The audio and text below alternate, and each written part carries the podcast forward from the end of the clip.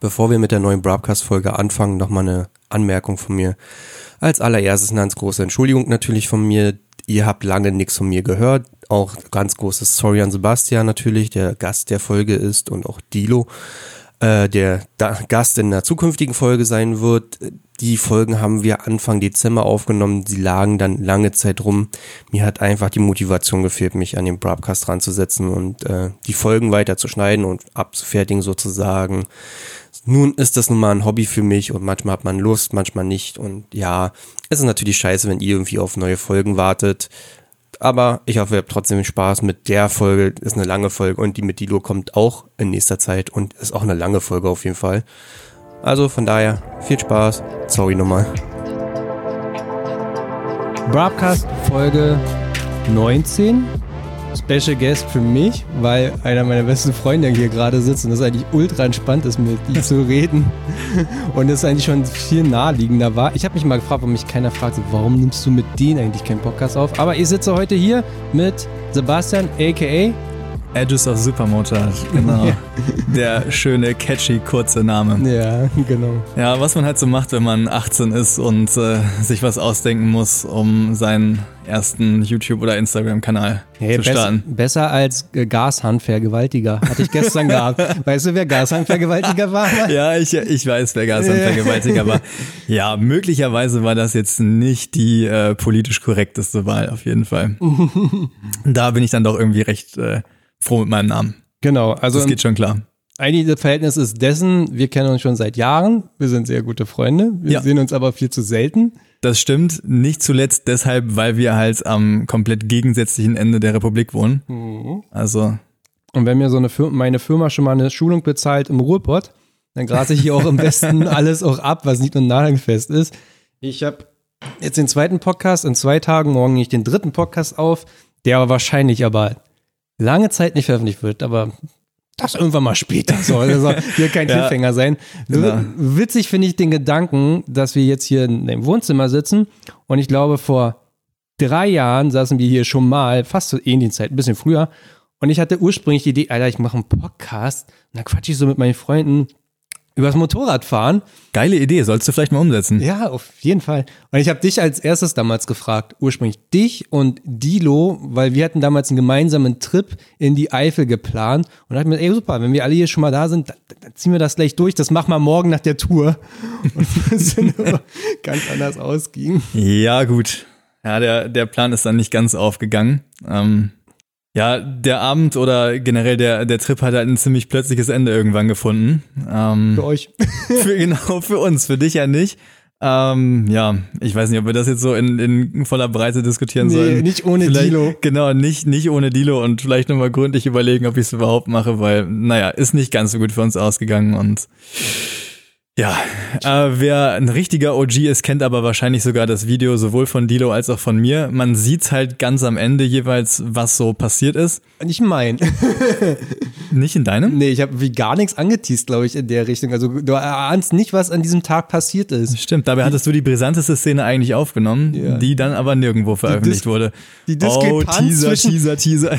Die Diskrepanz zwischen oh, guck mal, wir gucken uns das Motorradvideo an, wie die Jungs in der Eifel waren. War bestimmt ein voll cooler Trip und wie es eigentlich war. Ja. Es war Horror. Das war ist eigentlich Social Media in a nutshell. Ja, wirklich, ey. Krass, ey. Oh, so einen Trip brauche ich nicht ein zweites Mal. Nee, dankeschön. Also das war von vorne bis hinten irgendwie einfach nur konfus und es ist einfach alles schief gelaufen, was, glaube ich, schief, schief gehen konnte. Ja, aber ja. ich muss sich die Frage stellen, die ich allen in letzter Zeit immer am Anfang frage, weil damit fängt es an. Wie fing eigentlich bei dir Motorradfahren an? Puh, boah. Ähm, ja, mittlerweile vor zehn Jahren. Vielleicht hat es ja der ein oder andere gesehen. Ich bin ja dieses Jahr. Alt. Ja, ich bin ein alter Sack, genau. Ich bin dieses Jahr 26 geworden, hatte dann zu meinem Geburtstag auch so diesen Throwback-Post äh, gemacht. Äh, gleiche Stelle mit äh, damals meinem ersten Motorrad, der 125er. Und, der Justin Bieber Frisur. Und der Justin Bieber Frisur, genau. Und äh, dann jetzt halt mit der EXC. Ja, ähm, es war tatsächlich mein Vater, der mich dazu gebracht hat. Also ich erinnere mich, äh, du hast in einer früheren Folge da auch schon mit anderen Leuten ja auch drüber gesprochen und da die Leute irgendwie in zwei Lager, glaube ich, aufgeteilt. Einmal diejenigen, die von ihrer Familie da irgendwie herangeführt wurden und diejenigen, die äh, selber irgendwann eine Begeisterung dafür aufgeschnappt haben. Mhm. Ich bin auf jeden Fall äh, so aus dem ersten Lager. Mich hat da mein Vater absolut für begeistert. Die Family mitgezogen Ja. war. Also er hat einfach einen ziemlich coolen Deal damals vorgeschlagen, als ich, ich glaube, so 15 war. ähm, Ich enterbe dich? ja, das, das, das hätte wahrscheinlich auch ganz gut gewesen. Das hätte bestimmt auch funktioniert. Nee, er hat es tatsächlich mit einem positiven Anreiz gemacht und äh, da muss ich auch echt nochmal einen Shoutout äh, an meinen Vater aussprechen. Das, das war schon ziemlich geil.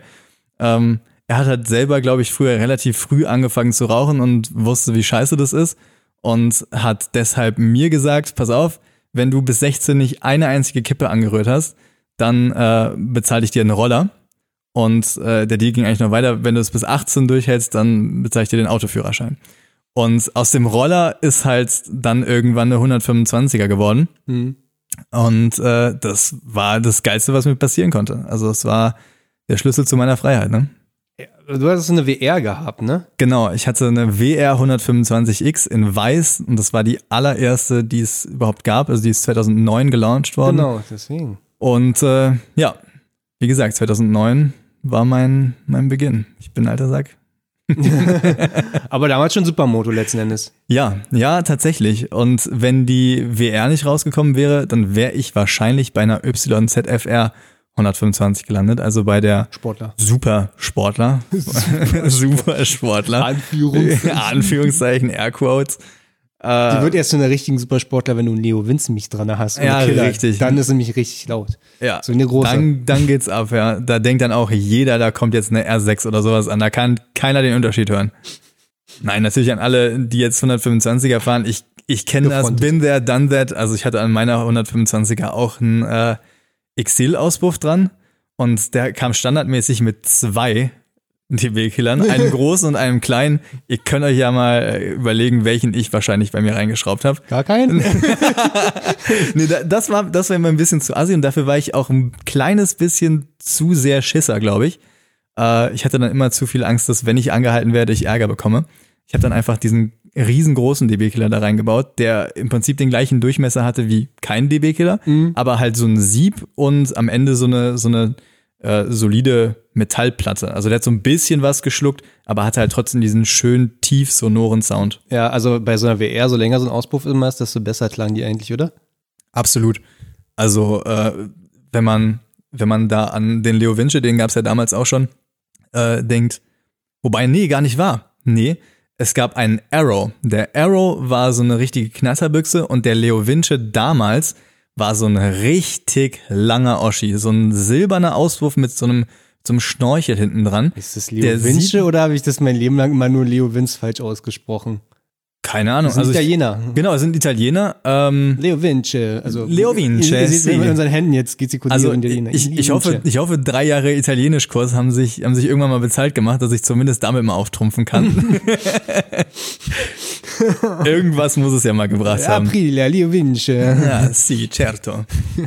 Ja, ich, also um wieder darauf zurückzukommen, das war halt so ein, so ein Ausruf mit einem elendig langen Schnorchel dran. Der sah so ein bisschen aus wie der neue Akrapovic für die 2019er SMCR. Dieses äh, Meisterstück des Designs. Ah, ja. Ja, also ich glaube, jeder, der den gesehen hat, ähm, weiß, wovon ich rede. Der, der brennt sich tief ins Gedächtnis Ja, ein. ich warte einfach, bis wer anders mit einem Auspuff auf den Markt kommt.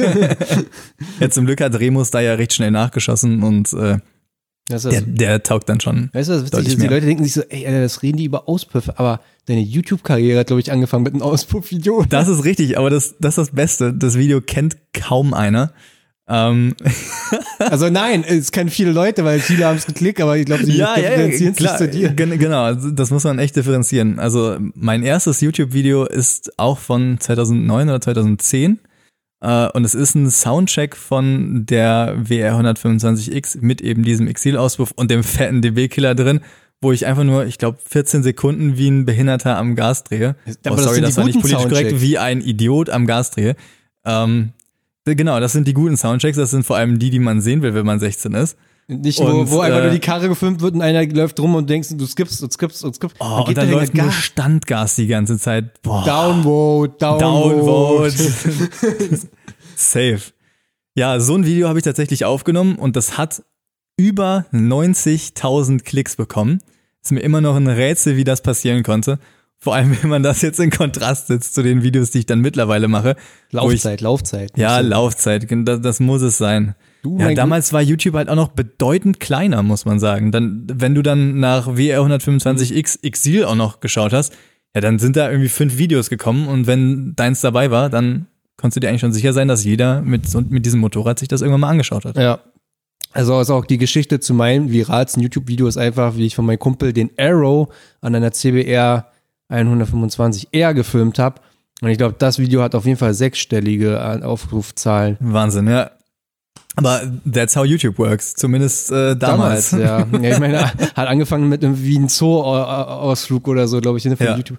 Wusstest du, dass YouTube ursprünglich, ganz ursprünglich, eine Dating-Plattform war, wo man Videos reinsenden konnte, um sich selbst vorzustellen? Also im Prinzip, dann konntest du so, hallo, ich bin Martin, 30 Jahre alt und fahre gerne Motorrad. Wenn du auch du ganz gerne mit mir mitfahren sollst, dann kannst du mir auf diese E-Mail hier schreiben oder schick mir eine Videoantwort. Hat nicht funktioniert und dann haben sie gesagt, naja, dann kann hier jeder sein Video hochladen. Aber das war die ursprüngliche Idee von YouTube. Also mich hattest du jetzt gerade mit deinem Vorstellungsvideo schon geködert. ja, aber ja, so krass, nee, das wusste ich auch nicht. Guck mal, wieder was dazugelernt. You learn something every day. Ja, Das Meme mit den Regenbogen.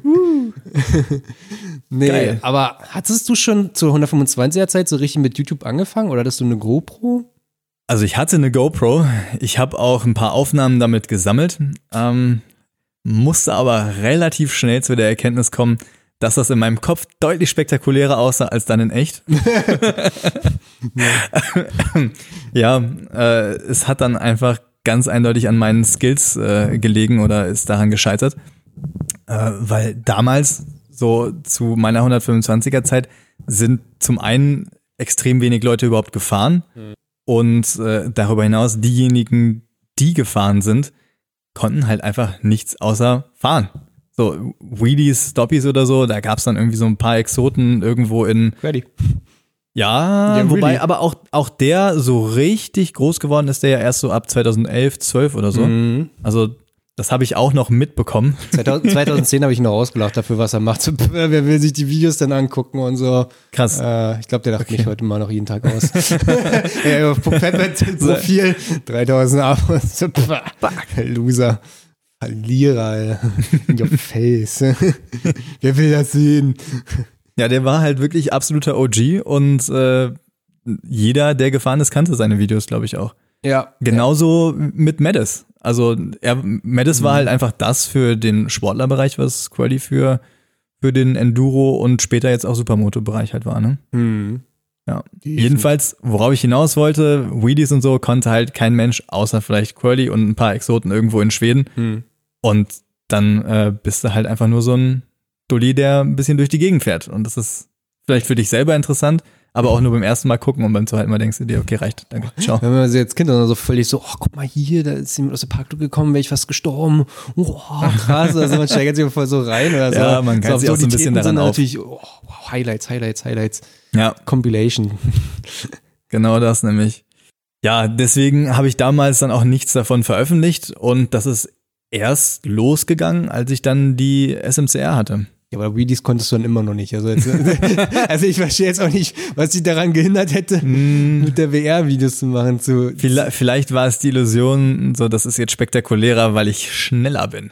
uh, Und äh, mit der VR, ich sag mal, ich konnte halt so kleine Hüpfer. Mit der SMCR hatte ich halt wenigstens Leistung. Ich war so ein richtiger Power-Wheelie-Idiot. er war so das Handgelenk, so Snap. ja, genau, genau, genau. Ja, ähm, ich glaube, so haben wir ja irgendwie alle mal angefangen. Nee, ich konnte sofort Ich schleifen. Richtig. Nein, ich hab zehn Jahre wie es gebraucht. halt losgeht. Ich hab zehn Jahre gebraucht. Ja, who, who you talking to? Also ich habe, wie gesagt, 2009 angefangen und 2017 das erste Mal mein Kennzeichen geschliffen. Das, musst du mal in Vergleich setzen zu den 125er Boys, die jetzt so unterwegs sind, die dann Ja, die haben Montag dann- angefangen und Freitag Kennzeichen Freitag Kennzeichen geschliffen und eine Woche später dann No-Hander. Also, oder, weiß ich nicht, Rucksackschleifer.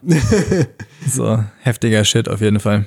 Ja, aber, aber Themensprung, aber du hast auch immer nur mit Stiefeln und Lederkombi und deinen Rucksack gefahren irgendwie.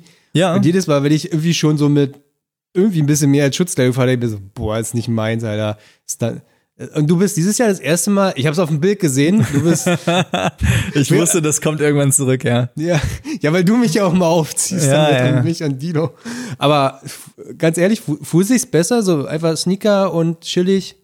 Ähm, nee, für mich ehrlich gesagt nicht, weil ich mich halt so sehr daran gewöhnt habe, immer in kompletter Schutzmontur zu fahren, dass man es irgendwann gar nicht mehr als Belastung wahrnimmt. Hm. Ich muss aber auch dazu sagen, dass ich früher äh, zumindest in 125er Zeiten teilweise auch in Shorts und Sneakern und T-Shirt durch die Gegend gefahren bin. Ähm, das ist aber bei mir nicht immer gut gegangen. Also ich habe mich auch mit der 125er bestimmt vier oder fünf Mal echt mies aufs Maul gelegt. Und äh, irgendwann reicht's einem halt auch und vor allem irgendwann reicht's auch meinen Eltern. Ey, die hat so Plastikteile, die ständig Ja. brennen bei so einer Wehr. Boah, ja, also das, das war wirklich das Allerschlimmste, wie viel Plastikteile ich durchgejagt habe in der Zeit. Ähm, ja. Und eben auch, wie oft ich mir äh, irgendwie die Knie kaputt gemacht habe oder äh, irgendwie was geprellt, keine Ahnung. Zum Glück keine Knochenbrüche und so, aber genug, dass es äh, die Aufmerksamkeit meiner Eltern auf sich gezogen hat und die irgendwann halt das als Bedingung formuliert haben, dass spätestens ab dem großen Bike, sprich ab der SMCR, dann immer Schutzkleidung äh, am Start ist. Und äh, dann haben sie es mir auch leicht gemacht und mir dann das erste Equipment da dann zum Glück zur Verfügung gestellt. Das hat's dann. Ja, man will ja noch länger vielleicht von seinem Sohn haben, von daher. Richtig. Ein gutes richtig. Investment. Genau, ja, das, das ist dann ein ganz guter, ganz guter äh, Return on Invest. Kannst du dich noch erinnern, als das allererste so Video, was du geschnitten hast, wo du so Arbeit reingesteckt hast Boah, und ja. ausgerennt hast? Also, weißt du es noch, welches es war? Ja, Oder- ich weiß noch, welches es war. Also ich weiß zumindest, wie es bei dem war, was ich als erstes veröffentlicht habe. Ich bin mir nicht mehr sicher, ob das das erste war, was ich wirklich geschnitten habe. Aber das ist, glaube ich, sogar immer noch auf YouTube. Das ist ein Video, wo ich mit der damals ersten SMCR äh, über den Deich in Holland fahre und äh, ein Lied von Matt Easton im Hintergrund läuft. Das war zu der Zeit so das absolute Summer Banger Good Vibes Lied und das habe ich mir natürlich direkt gezeigt und dann dazu mein, mein Video geschnitten. Ja, aber ich, ich weiß auf jeden Fall, was das für ein Struggle war, zuerst mal mit diesem, mit diesem neuen Programm irgendwie zurechtzukommen. Ich habe das damals in iMovie geschnitten. Mhm. Ähm, Da ist der Einstieg aber schon relativ low, oder? ja, also es, es ist machbar auf jeden Fall, aber am Anfang hast du ja gar keinen Plan, wo du anfangen sollst. Und das macht halt die Eintrittsschwelle irgendwie schon mal, schon mal ziemlich hoch. Ja. Ich weiß auf jeden Fall, dass das ein ziemlich cooles Erfolgserlebnis war, dann irgendwann diesen fertigen Edit zu sehen und zu merken, so, das hat jetzt so funktioniert, wie ich mir, wie ich mir das vorgestellt habe. Auch wenn meine Skills vielleicht nicht zu meinen Vorstellungen passen, aber Wenn du das heute das Video guckst, ist es mehr Erinnerung oder mehr Cringe mit, oh Gott, was habe ich da gemacht? So einfach so, einfach umgesetzt. Mm, Nee, das ist eigentlich für mich mehr Erinnerung, weil ich, weil ich mir angewöhnt habe, sowas auch immer mit dem Mindset der damaligen Zeit zu sehen, weil äh, das, das, ist ja immer das gleiche Phänomen. Wenn du ein paar Jahre zurückschaust, dann denkst du ja eigentlich immer erst, oh Gott, was habe ich denn da gemacht? Aber für den damaligen Zeitpunkt war das halt so as good as it gets sozusagen. Ne? Ja. Man hat es damals vielleicht nicht besser gewusst, nicht besser hinbekommen. Und äh, der Zeitgeist, der da mitspricht, den darf man halt auch nicht vernachlässigen. Ne? Das war ja in Sachen Stil dann eben auch Wenn ein man heute anderer Night Ride Anspruch. anguckt, ist okay, aber damals, damals war, War das der, der Shit. Shit? Boah, ja. Der also, Shit, Alter. Oscar nominiert. nee, aber ja, aber da, das war schon heftig geil. ja, war es damals schon, ne? Und heute gucke ich mir auch an und es ist halt immer noch Erinnerung, aber ich sehe auch viel Potenzial, was man immer noch anders hätte machen können. Auf jeden Fall. Aber wir, wir hatten mal vorhin schon das, ne, so immer ein gutes Zeichen dafür, dass man gelernt hat, anscheinend. Äh, Ja, wenn genau. Das, das zeigt einem den eigenen Fortschritt nur, ne? Weil wenn du dir nach zwei Jahren deine alten Sachen anschaust und denkst dir so, besser ist es nicht mehr geworden, Hm. dann ist das eigentlich eher ein schlechtes Zeichen, weil dann hast du offenbar keinen Fortschritt in der Zeit gemacht. Ja, ja. Deswegen so ein bisschen Cringe-Momente sind eigentlich kein allzu schlechtes Zeichen, glaube ich. Ja. Auch wenn es in dem Moment wehtut. Also du, hast, du hast gesagt, das war noch mit der ersten 96, das Video, was du gedreht hast. Also gibt's ja, Ja. es, es äh, liegt ja wohl nahe, dass es wohl noch eine zweite gab danach. Genau, ja. Warum? Etwas leidvolle Geschichte. Ähm, ja, die erste SMCR äh, ist mir geklaut worden. Die äh, hatte ich genau ein einziges Mal äh, mit zur Uni genommen. Äh, hab sie dann vorm Hörsaal abgestellt und ähm, ja, eine, eine Vorlesung lang dann halt äh, da drin gehockt. Und äh, der Professor war sehr redselig, sage ich mal. Der hat immer ganz gerne überzogen. Vorlesung wäre irgendwie, ich glaube, irgendwie Viertel vor zwei oder sowas zu Ende gewesen und der hat dann irgendwie so drei, vier Minuten überzogen. Äh, übrigens, es, es heißt Dreiviertel zwei. Ja, da merkt man wieder das Ost-West-Gefälle. Ja. Ähm, ja, in den, in den Minuten, die er überzogen hat, habe ich dann irgendwann so einen, so einen kernigen Einzylinder-Sound gehört und ich dachte mir so, boah, geil, da fährt bestimmt gerade eine 690 vorbei. Nice, noch jemand mit der Na, 96. noch jemand mit einer 690. Hat sich dann nur leider rausgestellt, das war meine, die mir in dem Moment geklaut wurde, was ich dann halt erst bemerkt habe, als ich äh, nach draußen gekommen bin und auf einmal nichts mehr auf dem Parkplatz stand, wo ich sie abgestellt habe. Hm. Ziemlich beschissenes Gefühl. Hat sich das irgendwie nochmal aufgeklärt im Nachhinein? Ähm, ja, boah, ich weiß nicht, wie sehr ich da jetzt ins Detail gehen darf, weil juristische Angelegenheiten sind natürlich immer ein bisschen problematisch. Hm. Ähm, also es ist halt von zwei Überwachungskameras aufgezeichnet worden. Man hat auch gesehen, wie der Dieb äh, mit einem Auto vorbeigebracht wird, mit einem Bolzenschneider aufs Motorrad zugeht und innerhalb von, weiß ich nicht, 30 Sekunden vielleicht Mhm. alles knackt, Lenkradschloss, die Karre kurz schließt und dann ohne Helm davonfährt. Hm. Man hat auch über das Kennzeichen von dem Auto, was zu sehen war, mit dem er da gekommen wurde, jemanden ermittelt, der das vermeintlich hätte sein können Hm. und jemanden auch angeklagt und vor Gericht gestellt. Der hat allerdings darauf plädiert, dass er das nicht war in dem Video und ist damit davon gekommen. Man konnte es ihm halt nicht einwandfrei nachweisen und dementsprechend wurde halt zumindest nach meinem Kenntnisstand nie jemand dafür verhaftet oder verknackt, dass er das Motorrad geklaut hat. Hm. Und es ist, soweit ich weiß, auch nicht mehr aufgetaucht. Ich habe dann irgendwann einfach von der Versicherung mein Geld zum Glück zurückbekommen. Also ich habe Teilkasko gehabt und das. Da, da ge- vergeht immer so ein bestimmter Zeitraum, war? Ja, boah, das, das, waren, das waren die längsten Wochen meines, ja, ich will nicht sagen meines Lebens, aber zumindest dieses Jahres dann. Ähm, ja, und damals war, war der Hype um die 96, glaube ich, noch größer, als es, als es jetzt ist. Und äh, da musste man richtig Schlange stehen, um, um eine noch zu bekommen. Die waren immer schon im April oder so ausverkauft. Hm. Und ich habe dann zum Glück äh, bei Team West noch irgendwo eine ergattern können. Habe dann halt direkt, als ich, als ich erfahren habe, so okay, ich, irgendwann kriege ich jetzt das Geld von der Versicherung, habe ich sofort bei Team West angerufen und gesagt, reservier mir die, reservier mir die, ich will die haben. und das hat dann zum Glück auch funktioniert. Die hat er mir dann äh, zurückgestellt. Und das ist dann meine zweite SMCR geworden, die ich ja bis heute noch habe. Hm. Kennst du die Geschichte von Maxim seiner ersten 96? Nee. Der hat sich eine 96 geholt damals, stolz wie Bolle gewesen. Ich glaube, er war der zweite von den Jungs letzten Endes. Ist damit einen Tag zur Arbeit gefahren, also er hat sie sich am Samstag geholt und ist, glaube ich, Montag war sie angemeldet worden und am Dienstag ist er mit zur Arbeit gefahren. Äh, hier in Nonnendamm und also gro große Straße, Hauptstraße wirklich, mit äh, Siemenswerk, Überwachungskamera, allem drum und dran und wurde da auch gestohlen, hat sie vier Tage besessen. Alter. Boah. Und dann wartest nichts als Hass für solche Diebe, ganz ehrlich. Und da wartest du halt einfach wieder wochenlang, bis das Geld kommt von der Versicherung und du Boah, eine ich- vergleichbare gefunden hast. Und du hattest schon eine gehabt.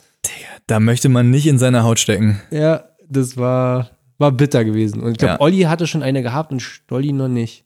Ah, ich weiß es gar Olli hatte eine 690. Nee, Olli hatte schon seine 640. Ach die hat so, er aber schon okay. im Vorjahr im Herbst gehabt. Oh, okay. Weil das war immer, ist immer dieses, ja, doch, doch, doch, ich erinnere mich. Das gibt ein Video von Halloween Rideout. Und Olli hatte schon seine 640 gehabt. Maxim aber eigentlich schon seine 690 und hat sich wie Boll auf diesen Rideout gefreut. Dann haben sie ihn gestohlen und er musste mit seiner WR da wieder mitfahren. Was er so richtig Oh Mann, richtiges ist. Downgrade. Ja, vielleicht muss man das für den Kontext auch noch äh, dazu sagen. Ich glaube, ich bin mir nicht sicher, ob jeder, der deinen Podcast hört, auch alle aus deiner, aus deiner Crew so kennt. Oder? Ich bitte darum, es holt dir Ich wohl nach. Ja, es gibt das ist eigentlich, eigentlich Pflichtprogramm auf jeden Fall. Ja, Aber, aber ja gut, Maxim fährt jetzt in dem Fall, den die Genau. 96 gestohlen wurde. Und bei, das ist bei uns halt so, Maxim fährt jetzt, Olli fährt jetzt und Stolli jetzt waren halt schon so drei beste Dudes und eigentlich auch noch Jonas dazugehörte. Und die haben immer aufeinander abgehangen und die kamen dann sozusagen in Paket, haben wir die eingekauft. Also in Mengen gab es die günstiger, äh, abgespeist mit einem zerfledderten Hoodie. Und äh, so kamen die zu vier zu uns und die sind alle im selben Alter. Und das ist natürlich dumm, wenn einer so zwei Wochen vor dir natürlich eine 96 schon hat oder so. Oder ein Big Bike und du bist der Letzte, der dann irgendwann dazu stößt. ja, auf jeden Fall. Also ohne, dass, dass man, dass die Jungs sich gegeneinander niedergemacht hätten oder so, aber man, fühlt sich aber ein bisschen kacke. Erst recht, wenn es ein Rideout ist, ne? Ja, Und so, damals waren die noch nicht fett. Erst ein halbes Jahr später, sozusagen. waren die nur Hangaround. Waren nur Hangarounds gewesen. Ja, ja, doch. Doch. Nicht, nicht echte One-Percenter. Ey, also muss man ja auch mal, muss man halt auch mal so sagen. Also Stolli war halt der Hangaround der Hangarounds, ne? Ich habe Fotos so von 2014, wo ich an der Wheelie-Strecke bin und ich kannte nicht mal die Fatheads. Also damals war ich kein Fathead und habe einfach so Fotos gemacht von den Leuten drumherum. Äh, William hatte seine DRZ, die damals kaputt war, also sie war ja mehr kaputt als lief. Das weiß ich noch. Und dann ist mir irgendwann aufgefallen im Nachhinein, dass ich, als ich die Fotos angeguckt habe, wer ist der Dude denn? Ach, das ist ja Vincent, ne? Und habe dann gemerkt, 2014 war Vincent schon an der Videostrecke und ich weiß, der war halt der unglaublich frech. Der war auch immer in diesen Motorrad-WhatsApp-Gruppen drinne. Keine Ahnung warum. Und er war immer frech zu allen. Ja, das hat er sich beibehalten, oder? Der Spack, ja, wirklich. und, äh, Geil. und guck mal, Maxim ist halt Len sein kleiner Bruder. Und Len kenne ich schon bevor Fett jetzt, bevor Supermoto. Also 125er Zeiten. Aus den Zeiten kenne ich Len halt noch. Ja, Wahnsinn. Und Olli hat bei äh, Hallo Pizza damals gearbeitet, wo ich gearbeitet habe. Ah. Hab mir die DRZ geholt damals, kam stolz wie Boll in den Laden und du kennst es bis heute, ob es eine 96 ist oder eine DRZ. Leute fragen dich, was du vom Motorrad fährst und dann sagst du das und alle so, okay. Und dann sagst du, das ist, äh, ist ein Enduro mit Straßenreifen. Ah, ja, ja. Ah, ja, cool. Okay, da vorne ist die Tür. Genau. und Olli kam dann so, ja, was ist das denn hier? Und ich so, ja, so eine DRZ 400. Oh, eine Supermoto. Und ich so, ja, eine Geil. Supermoto. Also er wusste schon ah, da, Bescheid. da weißt du direkt, bist an der richtigen Adresse gelandet. Ja, ja. Nee, nee, so war das damals gewesen. Geil. Aber letzten Endes hast du weiter YouTube-Videos gemacht. Immer so in unregelmäßigen Abständen, war? Ja, genau. Also ich glaube einfach auch wegen der Nische, in die ich mich da reingesetzt habe. Äh, damals gab es halt auch nicht so viel um die ganze Edit-Szene drumherum. Also, Ja. so, sag mal, Motovlogs sind halt erst viel, viel später groß geworden. Beziehungsweise die gab es schon irgendwo als Format, aber Von äh, alten Männern. Genau, von alten Männern, die dann irgendwie eine, eine Tour einmal durch die ganze Eifel gemacht haben und äh, zwei Stunden durchgehend aufgezeichnet haben und alle 30 Minuten irgendwann mal so drei Sätze dazu gesagt haben. Also ein ganz weirdes Format, was sich mir damals auch nicht so ganz erschlossen hat. Äh, deswegen war halt Edit ohne jede Frage das, was, was ich Das so. Format. Genau, das war das Format, das habe ich sofort irgendwie aufgegriffen. Und Motorradvideos waren Edits oder Soundchecks von Auspüffen. Ja, no joke. Also f- viel mehr gab's da drumherum halt nicht. Ja. Ja, und die sind halt leider extrem aufwendig für die Videolänge, die am Ende dabei zustande kommt. Nicht Ja. nur was das Material sammeln angeht, sondern eben auch was das Schneiden betrifft und ein cooles Lied dazu finden, das dann in der Regel auch noch von YouTube äh, geclaimed wird oder von der Damals GEMA geclaimed wird, genau. Mhm. Damals jedenfalls. Ähm, ja, das war auf jeden Fall schwierig und zeitintensiv. Deswegen kam dann, wenn immer nur ganz unregelmäßig was. Aber ja, das war irgendwie eine Herzensangelegenheit. Und da war mir auch vergleichsweise egal, wie viele Leute das am Ende sehen. Also Mhm. klar, war dann so ein bisschen immer Balsam für die Seele und ein kleiner Ego-Push, wenn man gesehen hat, dass da äh, ganz viele Leute sich das Video angeschaut haben. Aber ich habe es eben auch einfach aus der Motivation heraus gemacht, weil es mir Spaß gemacht hat. Ich habe deine Videos das erste Mal gesehen, 2015, glaube ich. Äh, als wir alle, alle, Fatheads, also wirklich die alte Charge noch bei mir saßen und einfach so YouTube-Videos durchliefen. Und ich glaube, so von Young Generation, so Autoplay kam es dann irgendwann bei dir an. Und dann Okay. fiel das dann doch auf, weil die Qualität relativ gut war. Und das war so ein Für die Video, wo- damalige Zeit.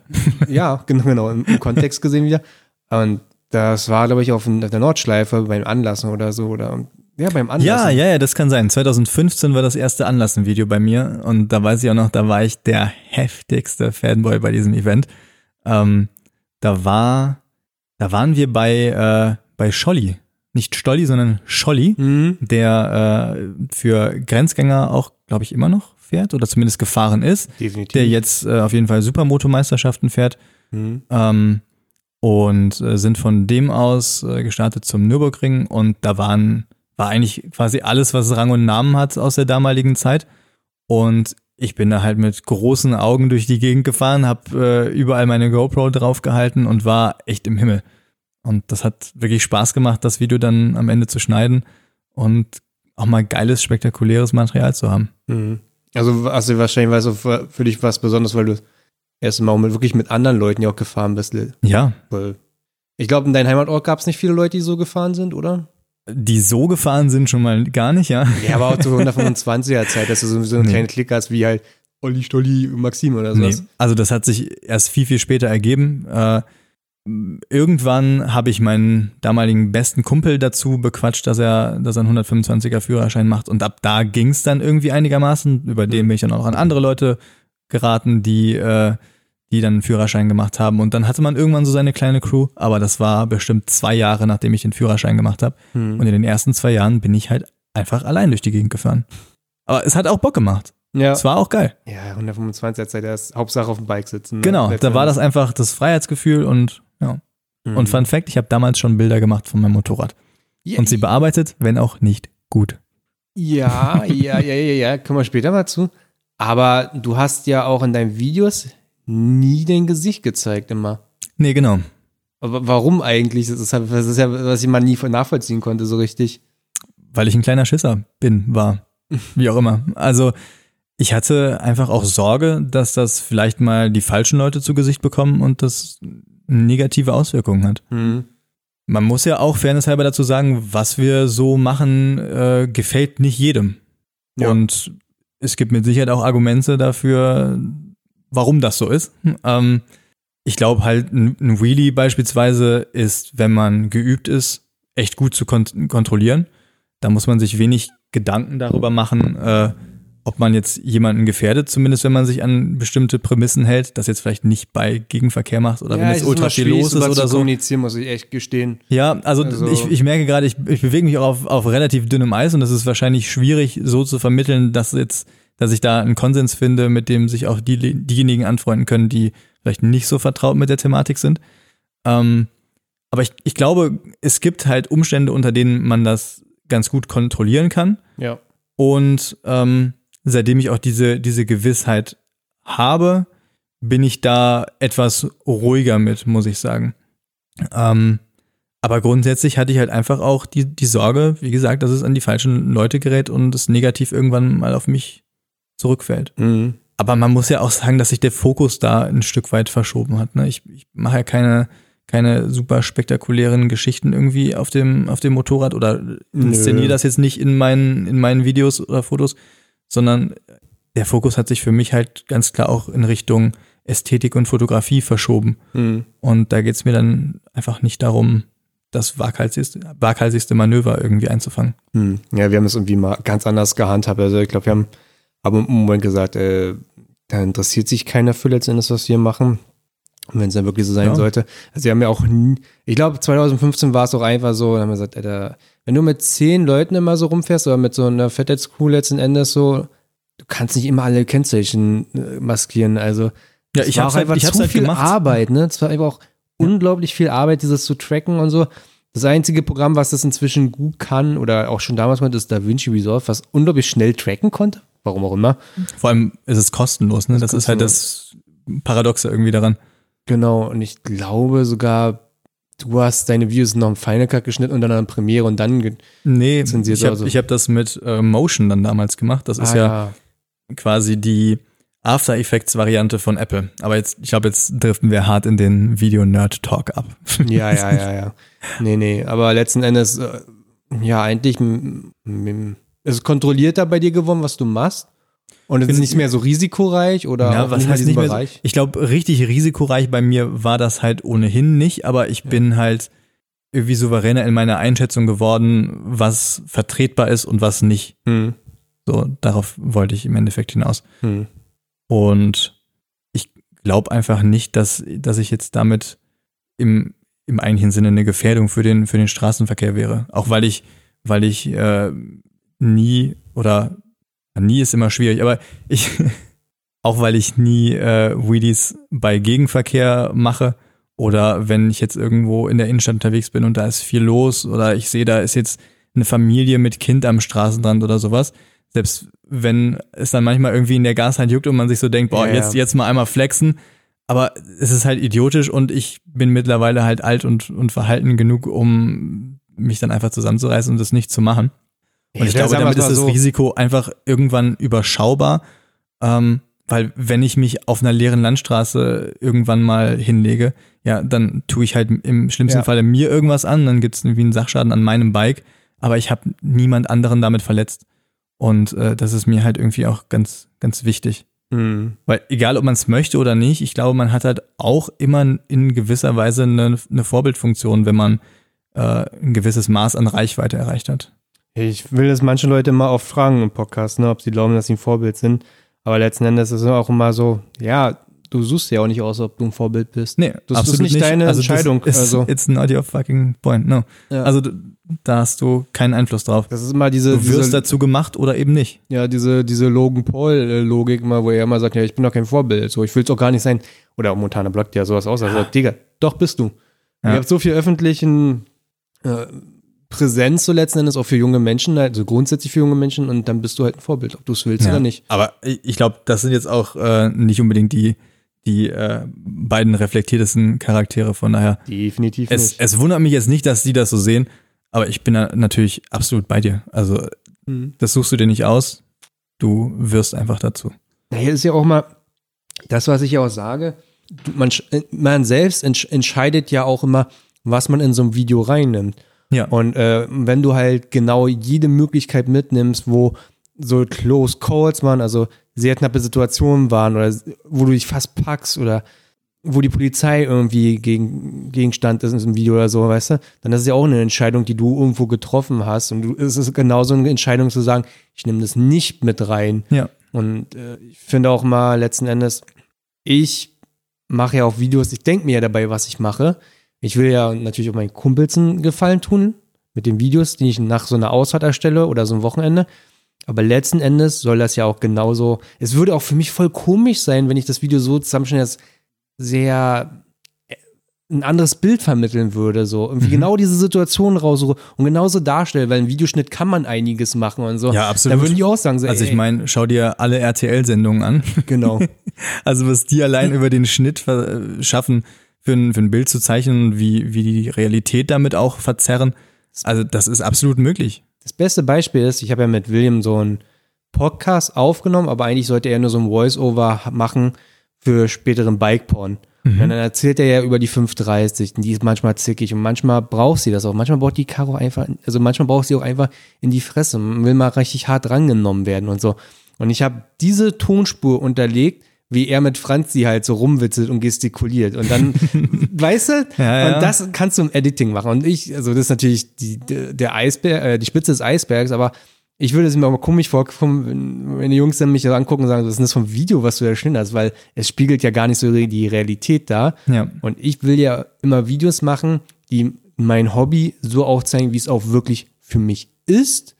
Und ich finde dann immer auch komisch, wie Querly, der so gezielt so eine Situation immer nimmt in seine Videos rein und so.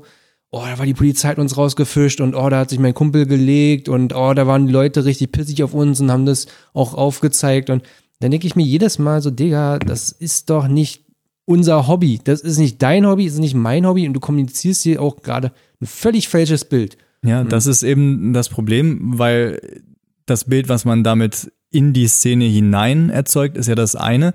Also ob man Ja. sich jetzt damit identifizieren kann oder nicht.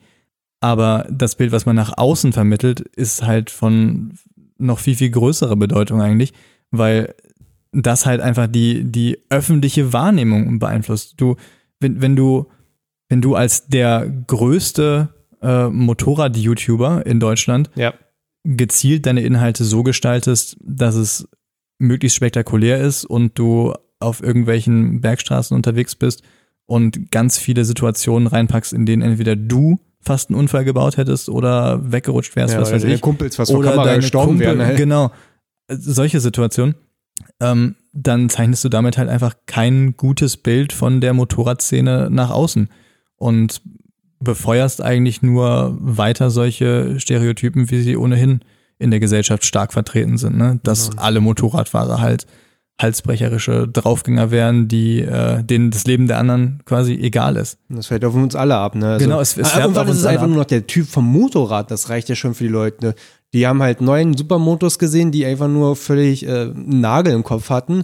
Und dann fährst du der Zehnte vorbei auf seiner w weißen WR 125 und dann sagt Opa, oh, yeah. auch wenn Ja, vielleicht klar. gar nichts ist. So. Und Nee, also selbst wenn ich kein Fan davon bin, in Schubladen zu denken, aber ich glaube, jeder von uns erwischt sich hin und wieder dabei, dass man in so eine Situation kommt.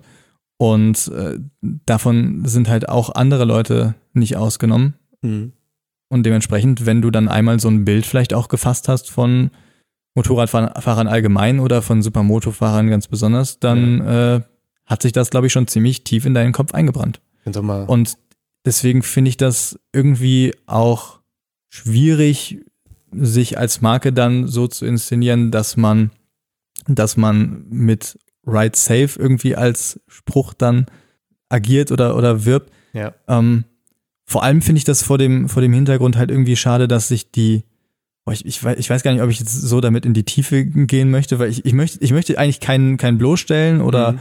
oder keinem da an, ans Bein pinkeln, aber ähm, ich glaube, die haben halt so eine, so eine Präsenz, dass es irgendwie auch legitim ist, darüber zu reden und sich eine, sich eine Meinung irgendwie auch zu bilden. Ich bin der Meinung, der Podcast, da gibst du den Ganzen so viel Kontext, dass selbst, Ja, wenn es die Leute wirklich, wenn es eine sachliche Kritik ist, sich immer nie angegriffen fühlen. Ja, Und wer sich durch deswegen, sowas also- wirklich persönlich angegriffen fühlt, nee. sorry, der, der hätte sich auch durch andere Sachen angegriffen gefühlt. So, Ja, absolut. Also grundsätzlich auch, wenn man, wenn man einzelne äh, Charaktere anspricht, dann sind das in der Regel auch immer die Alter Egos, also die, die Genau. Kunstfiguren, über die man da jetzt dann wirklich spricht. Die einzelnen Und- Taten halt. Oder die einzelnen Taten, genau, aber äh, nie die Person, die da wirklich privat hintersteht, weil entweder kennt man die halt nicht in, in vollem Umfang oder selbst wenn, dann ist es halt eigentlich für, für die Aussage erstmal irrelevant, weil es halt um das Wirken als öffentliche Person Ja. geht.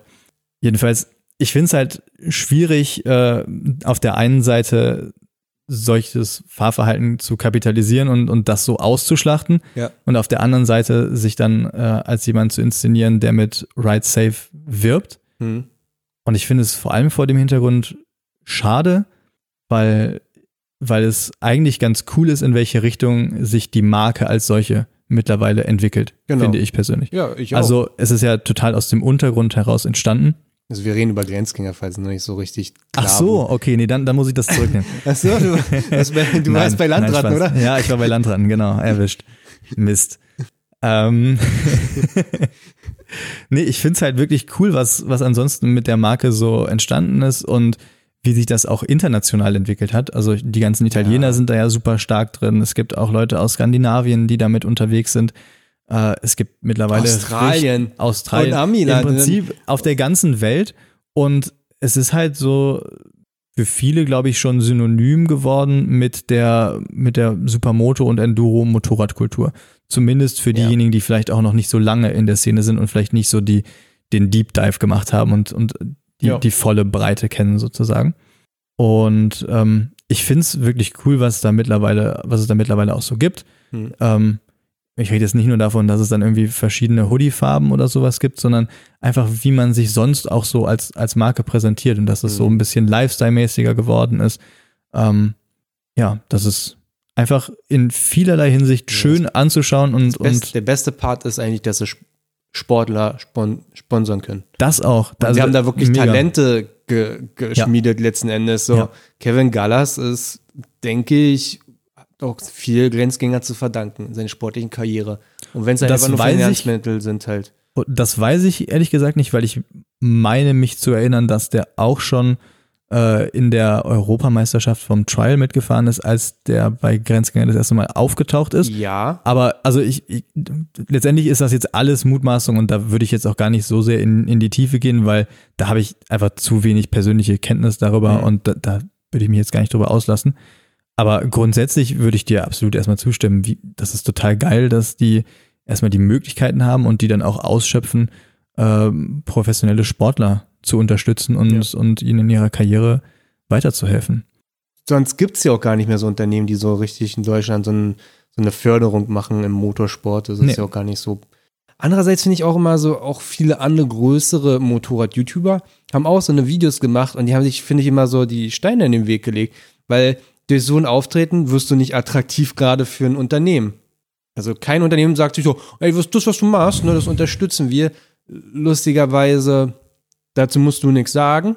Aber die, dieser 701 Rideout damals, den KTM damals unternommen hat, also sie haben ja damals mehrere YouTuber eingeladen, Super Retards, Kenny, David und so. Und äh, du warst so drumherum mit dabei, glaube ich. Ja, sozusagen, Ja, genau. Also diejenigen, die eingeladen waren, sind, genau, die sind halt eine Woche länger geblieben oder die Woche im Anschluss äh, zum Teil noch geblieben. Und ähm, ich bin dann quasi zu diesen, zu dieser Woche danach eingeladen worden Genau. und war dann mit vielen von denen unterwegs, was eine absolut geile Gelegenheit war, weil das äh, einfach die, die Urgesteine und Größen der Szene waren aus ganz Europa, mit denen man sonst wahrscheinlich nie die Gelegenheit bekommen hätte, äh, zu fahren. Also Punkt, ja. ich, ich war da echt im Himmel. Aber, um den Bogen zurückzubekommen, letzten Ja. Endes ist gar ganz viel Promomaterial für, für die 701 entstanden, für KTM.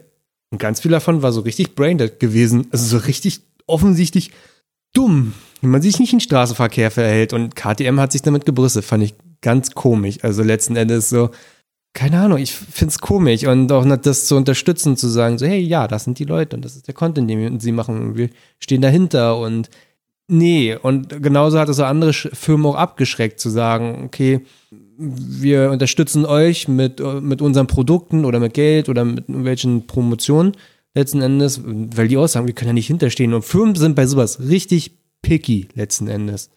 Und, und dann verstehe ich nicht so ein Verhalten. Also, aber es ist ja Naja, auch es- weniger geworden. Ich meine, Motovlogs sind eher heutzutage das Thema und das ist alles vertretbarer geworden.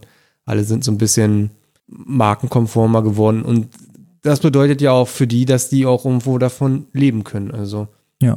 Also, angewiesen um auf das so nochmal- um nochmal auf deinen, auf deinen Comment auch zum 701 Rider zurückzukommen.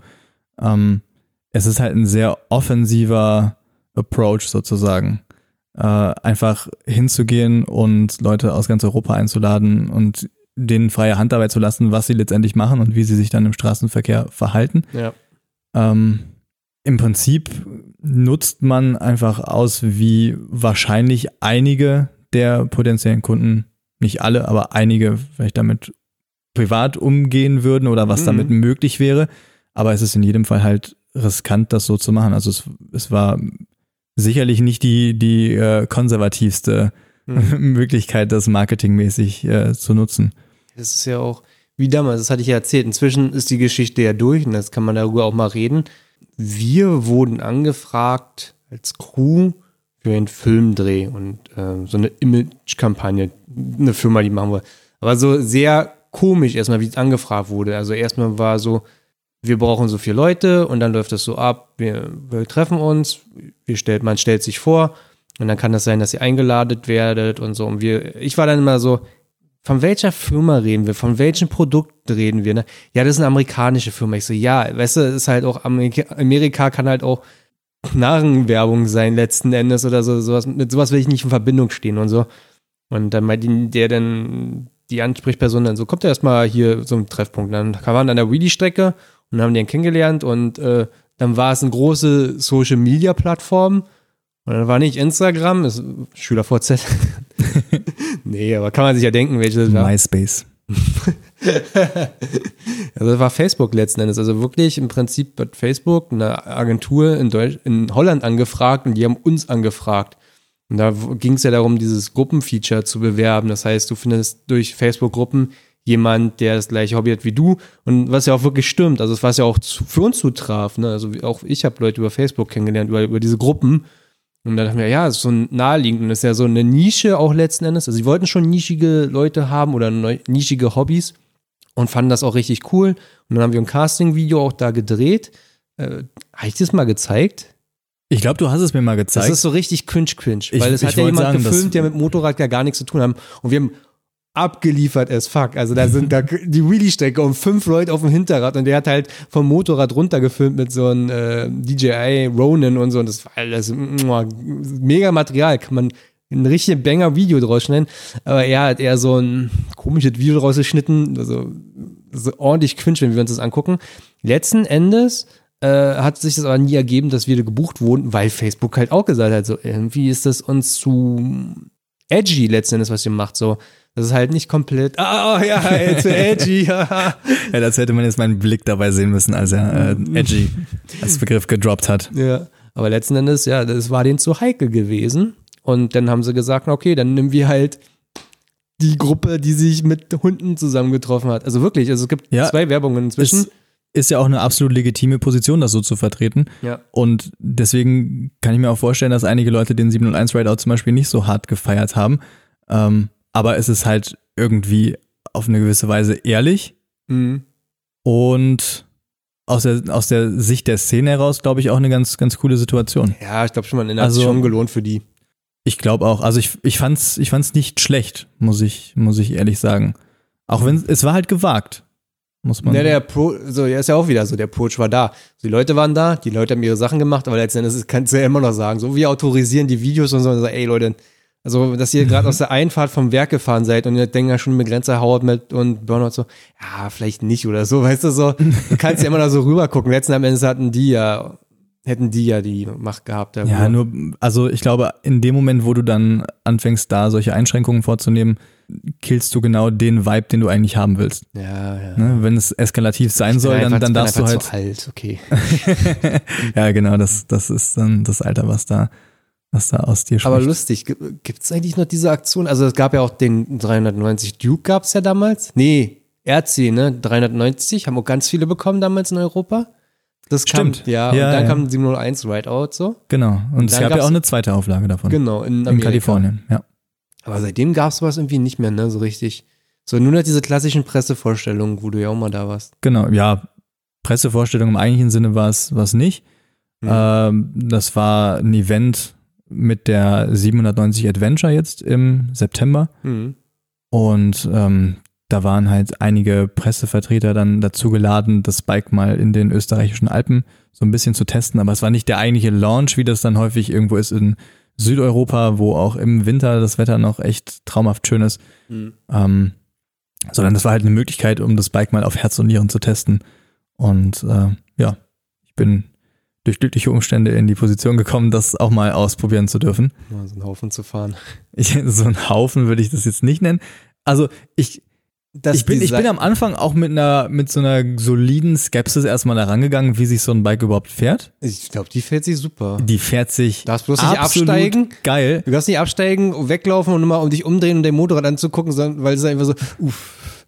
Ja, über Ästhetik lässt sich halt streiten. Die neue Norden 901, die jetzt auf der EICMA vorgestellt wurde, die zum Beispiel finde ich auch nochmal eine ganze Ecke schöner. Ja. Aber vom Fahrverhalten ist die 97 Adventure echt ein irre geiles Bike.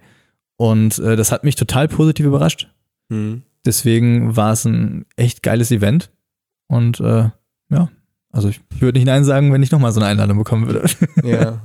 Wie waren das eigentlich YouTube-Videos? Hattest du da irgendwie so einen Einfluss gehabt? Hast du dir angeschaut, was andere machen? Oder im Generellen? Hast du dir irgendwie so Beispiele genommen? Was, Also ga- was meinst du jetzt? Also, beim- in der bei Art, wie du Videos schneidest oder wie du dir das vorstellst. Ach so, gar nicht in dem Kontext jetzt mit diesem 97-Event, sondern Ja, Entschuldigung, das war jetzt komplett wieder. Wir haben genau, ich habe die, ich hab die gedankliche Brücke gerade nicht so ganz bekommen. Okay, genau, wir gehen wieder zurück Ja, auf YouTube und Videos machen. Content-produktionsmäßig war das äh, 97-Event nämlich auch äh, sehr, sehr besonders. Deswegen dachte ich, das wäre jetzt vielleicht dein, dein Ansatz gewesen. Nee. Weil man hat halt total gemerkt, ähm, solche Events sind halt in erster Linie auf, Dam auf, die, auf die alten Medien, auf Printmedien zum Beispiel ausgelegt. Und deswegen hatte ich, äh, Ja. gibt es leider auch kein, kein Video von mir davon, weil man einfach gar nicht die Möglichkeit hatte, mal so in Ruhe ein bisschen ums Bike zu gehen und so ein paar Eindrücke zu sammeln. Da wurde einfach geballert. Also nicht im Sinne von, dass die ganze Zeit zu schnell gefahren wurde, sondern einfach Kilometer gemacht und Mhm. zwischendurch mal angehalten, äh, Pressebilder gemacht von einem professionellen Fotografen, Mhm. den ich übrigens sehr schätze, Sebas Romero, wer den nicht kennt, I am Mr. Shit auf Instagram. Ähm, sehr Name. kurioser Name auf jeden Fall. Aber der macht halt äh, fast alle äh, Presse-Launch-Bilder für KCM Ja. und die sind legendär gut. Also ich feiere den Kerl bis zum Abwinken. Allein das war schon eine tolle Gelegenheit dann bei diesem, bei diesem 97 Adventure Rideout. Ähm, ja, aber leider halt keine Gelegenheit gehabt, dann selber mal so ein bisschen zu filmen. Das war auf jeden Fall ein bisschen schade. Deswegen dachte ich, du äh, wolltest darauf ansprechen. Nee, gut, aber dann, dann haben wir das Thema auch abgeschlossen. Klammer zu. Nee, so wirklich Klammer YouTube, so richtig YouTube-Videos oder so. Ich, du bist ja auch jemand, der viel YouTube guckt, ne? Also, Ja, also ich glaube, also Ja. nicht, Kann- kann nicht nur so Motorrad-Content, sondern alles andere, ne? nee, alles drumherum. Also ich glaube, wer, wer meine ASMR-Videos. Wie heißen diese Das Videos, wo, genau die Koreaner so nicht. viel essen? Ja, nee, das ist so die Seite von YouTube, von der ich gar nichts mitbekomme. Also ich bin echt nicht in dieser Mainstream-YouTube-Welt unterwegs äh, mit äh, Logan Paul und sowas. Das ist überhaupt nicht meine Baustelle. auf die Trendseite geschaut, ne? Nee, ohne Scheiß. Es gibt ja, es gibt ja diese drei Tabs, die man auf YouTube angezeigt bekommt. Das ist die Startseite, die Trendseite Trends und die Abos-Seite. Ja. Und die Trendseite ist die einzige, die ich immer nur, wenn überhaupt, aus Versehen ansurfe. Hm. Ich Weil ich, ich halte da halt irgendwie selten was von. Wenn ich irgendwas aus den Trends angezeigt bekomme, dann nur, weil mir das vorgeschlagen wird. Und ansonsten würde man, glaube ich, wenn man meinen Abo-Feed sieht, nicht unbedingt auf die Idee kommen, dass ich äh, Motorrad-YouTuber wäre. Ich habe das mal Da irgendwie gemacht, als ich letztes Jahr bei dir war. Und das war einfach nur Mucke, Mucke, Mucke, Mucke, diese EDM-Sachen. Ach so, ja, das, das stammt noch aus der Zeit, wo ich halt ganz viele Inspirationen für Lieder gebraucht habe, als ich noch die Edits gemacht habe. Ja, ja. Und die habe ich halt nie deabonniert, in der Hoffnung oder Illusion, dass ich irgendwann nochmal da reinschaue und ein paar geile Banger finde, Nein. was man halt einfach nicht mehr macht. Und dazwischen sind dann ganz viele Sachen wie mh, kurz gesagt zum Beispiel oder Vsauce, Hm. mh, so ein paar Wissenschaftsdinger noch. Hier, äh, du hast mir damals Jun Olson gezeigt, das Oh weiß ja. ich auch noch. Und den habe ich auch eine Zeit lang gefolgt. Hast du das mitbekommen, dass er ein Video gemacht hat von Über- der Geburt Oh seines Gott. Kindes? Das war wow. Oh. Also cringe Endlevel. Und ihr denkt jetzt so, wow, voll süß und nach der Geburt. Nee, nee, im Die Kreissaal. Geburt selber. Also Slow-Mo-Aufnahme im Gegenlicht im Kreissaal. Genau, man sieht, wie die Hebamme das Kind am Kopf, Schrägstrich, Hals packt und aus der Vagina seiner Frau rauszieht. Also man sieht nicht, man sieht nicht rein sozusagen. Naja, Man, nur von der. Bauch versperrt dann schon noch die Sicht. Aber holy fucking shit. Also denn das war, das war mehr, als ich sehen wollte. Was ist mit denen los, den du da, Ja. das ist auch so ein Kapitel für sich. Aber den hattest Das- du mir auch damals gezeigt. ja. Also, um nochmal kurz darauf zurückzukommen, mein absoluter äh, Favorite Comment war auf jeden Fall unter diesem Video. Ima Imagine 20 years from now, you go back to this video and literally watch yourself being born. ja, oder Also nochmal auf Deutsch, stell dir vor, ihr Ja. guckt 20, in 20 Jahren auf dieses Video zurück und äh, seht euch selber dazu, dabei zu, wie ihr geboren werdet. Ja. Also was ist das für eine, für eine weirde Vorstellung? ja, oder aber- Pa- Papa, haben wir eigentlich auch Bilder von meiner Geburt? Setz dich hin, wir haben 4K-Video. stimmt, stimmt, stimmt, das war auch so ein Kommentar darunter. Also, ja, das ist halt typisch Yoon Olsen, komplett Overkill und auch nicht irgendwie reflektiert, ob das jetzt gerade geil ist, das so online zu stellen. Einfach draufgehalten und go for it. Ja, aber, Muss man mögen. aber was ich wären so die bisschen drüber. Kanäle, die dich beeinflusst haben? Auch wirklich so fürs Motorrad-Video-Zeugs. Boah. Also an erster Stelle natürlich die Fatheads Crew. Oh Gott, Alter, ey. Hör auf. Und an zweiter Stelle Dilo. Ja, Dido muss ich sogar unironisch auf die Liste setzen. Ja. Spaß.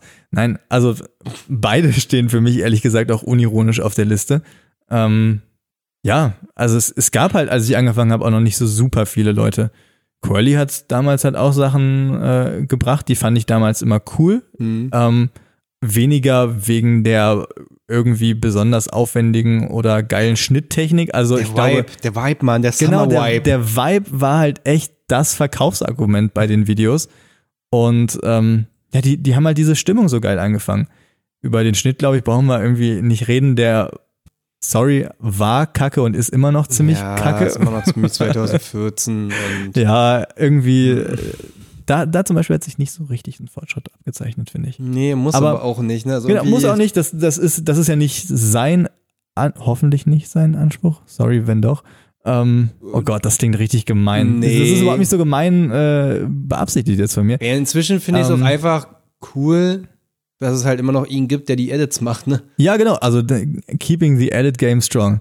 Boah, ich hau echt viele Anglizismen hier raus, ne? Ist egal, wir sind jung. Also, also ihr, die zuhört, ihr seid jung, wir nicht. Nee, genau.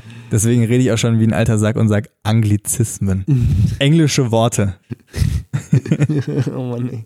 Nee, aber echt, gar nichts so richtig inspiriert, einfach so ins Grüne reingehauen oder? Ja, also alles, was es so damals gab, kannst du dir sicher sein, habe ich mir auch reingezogen.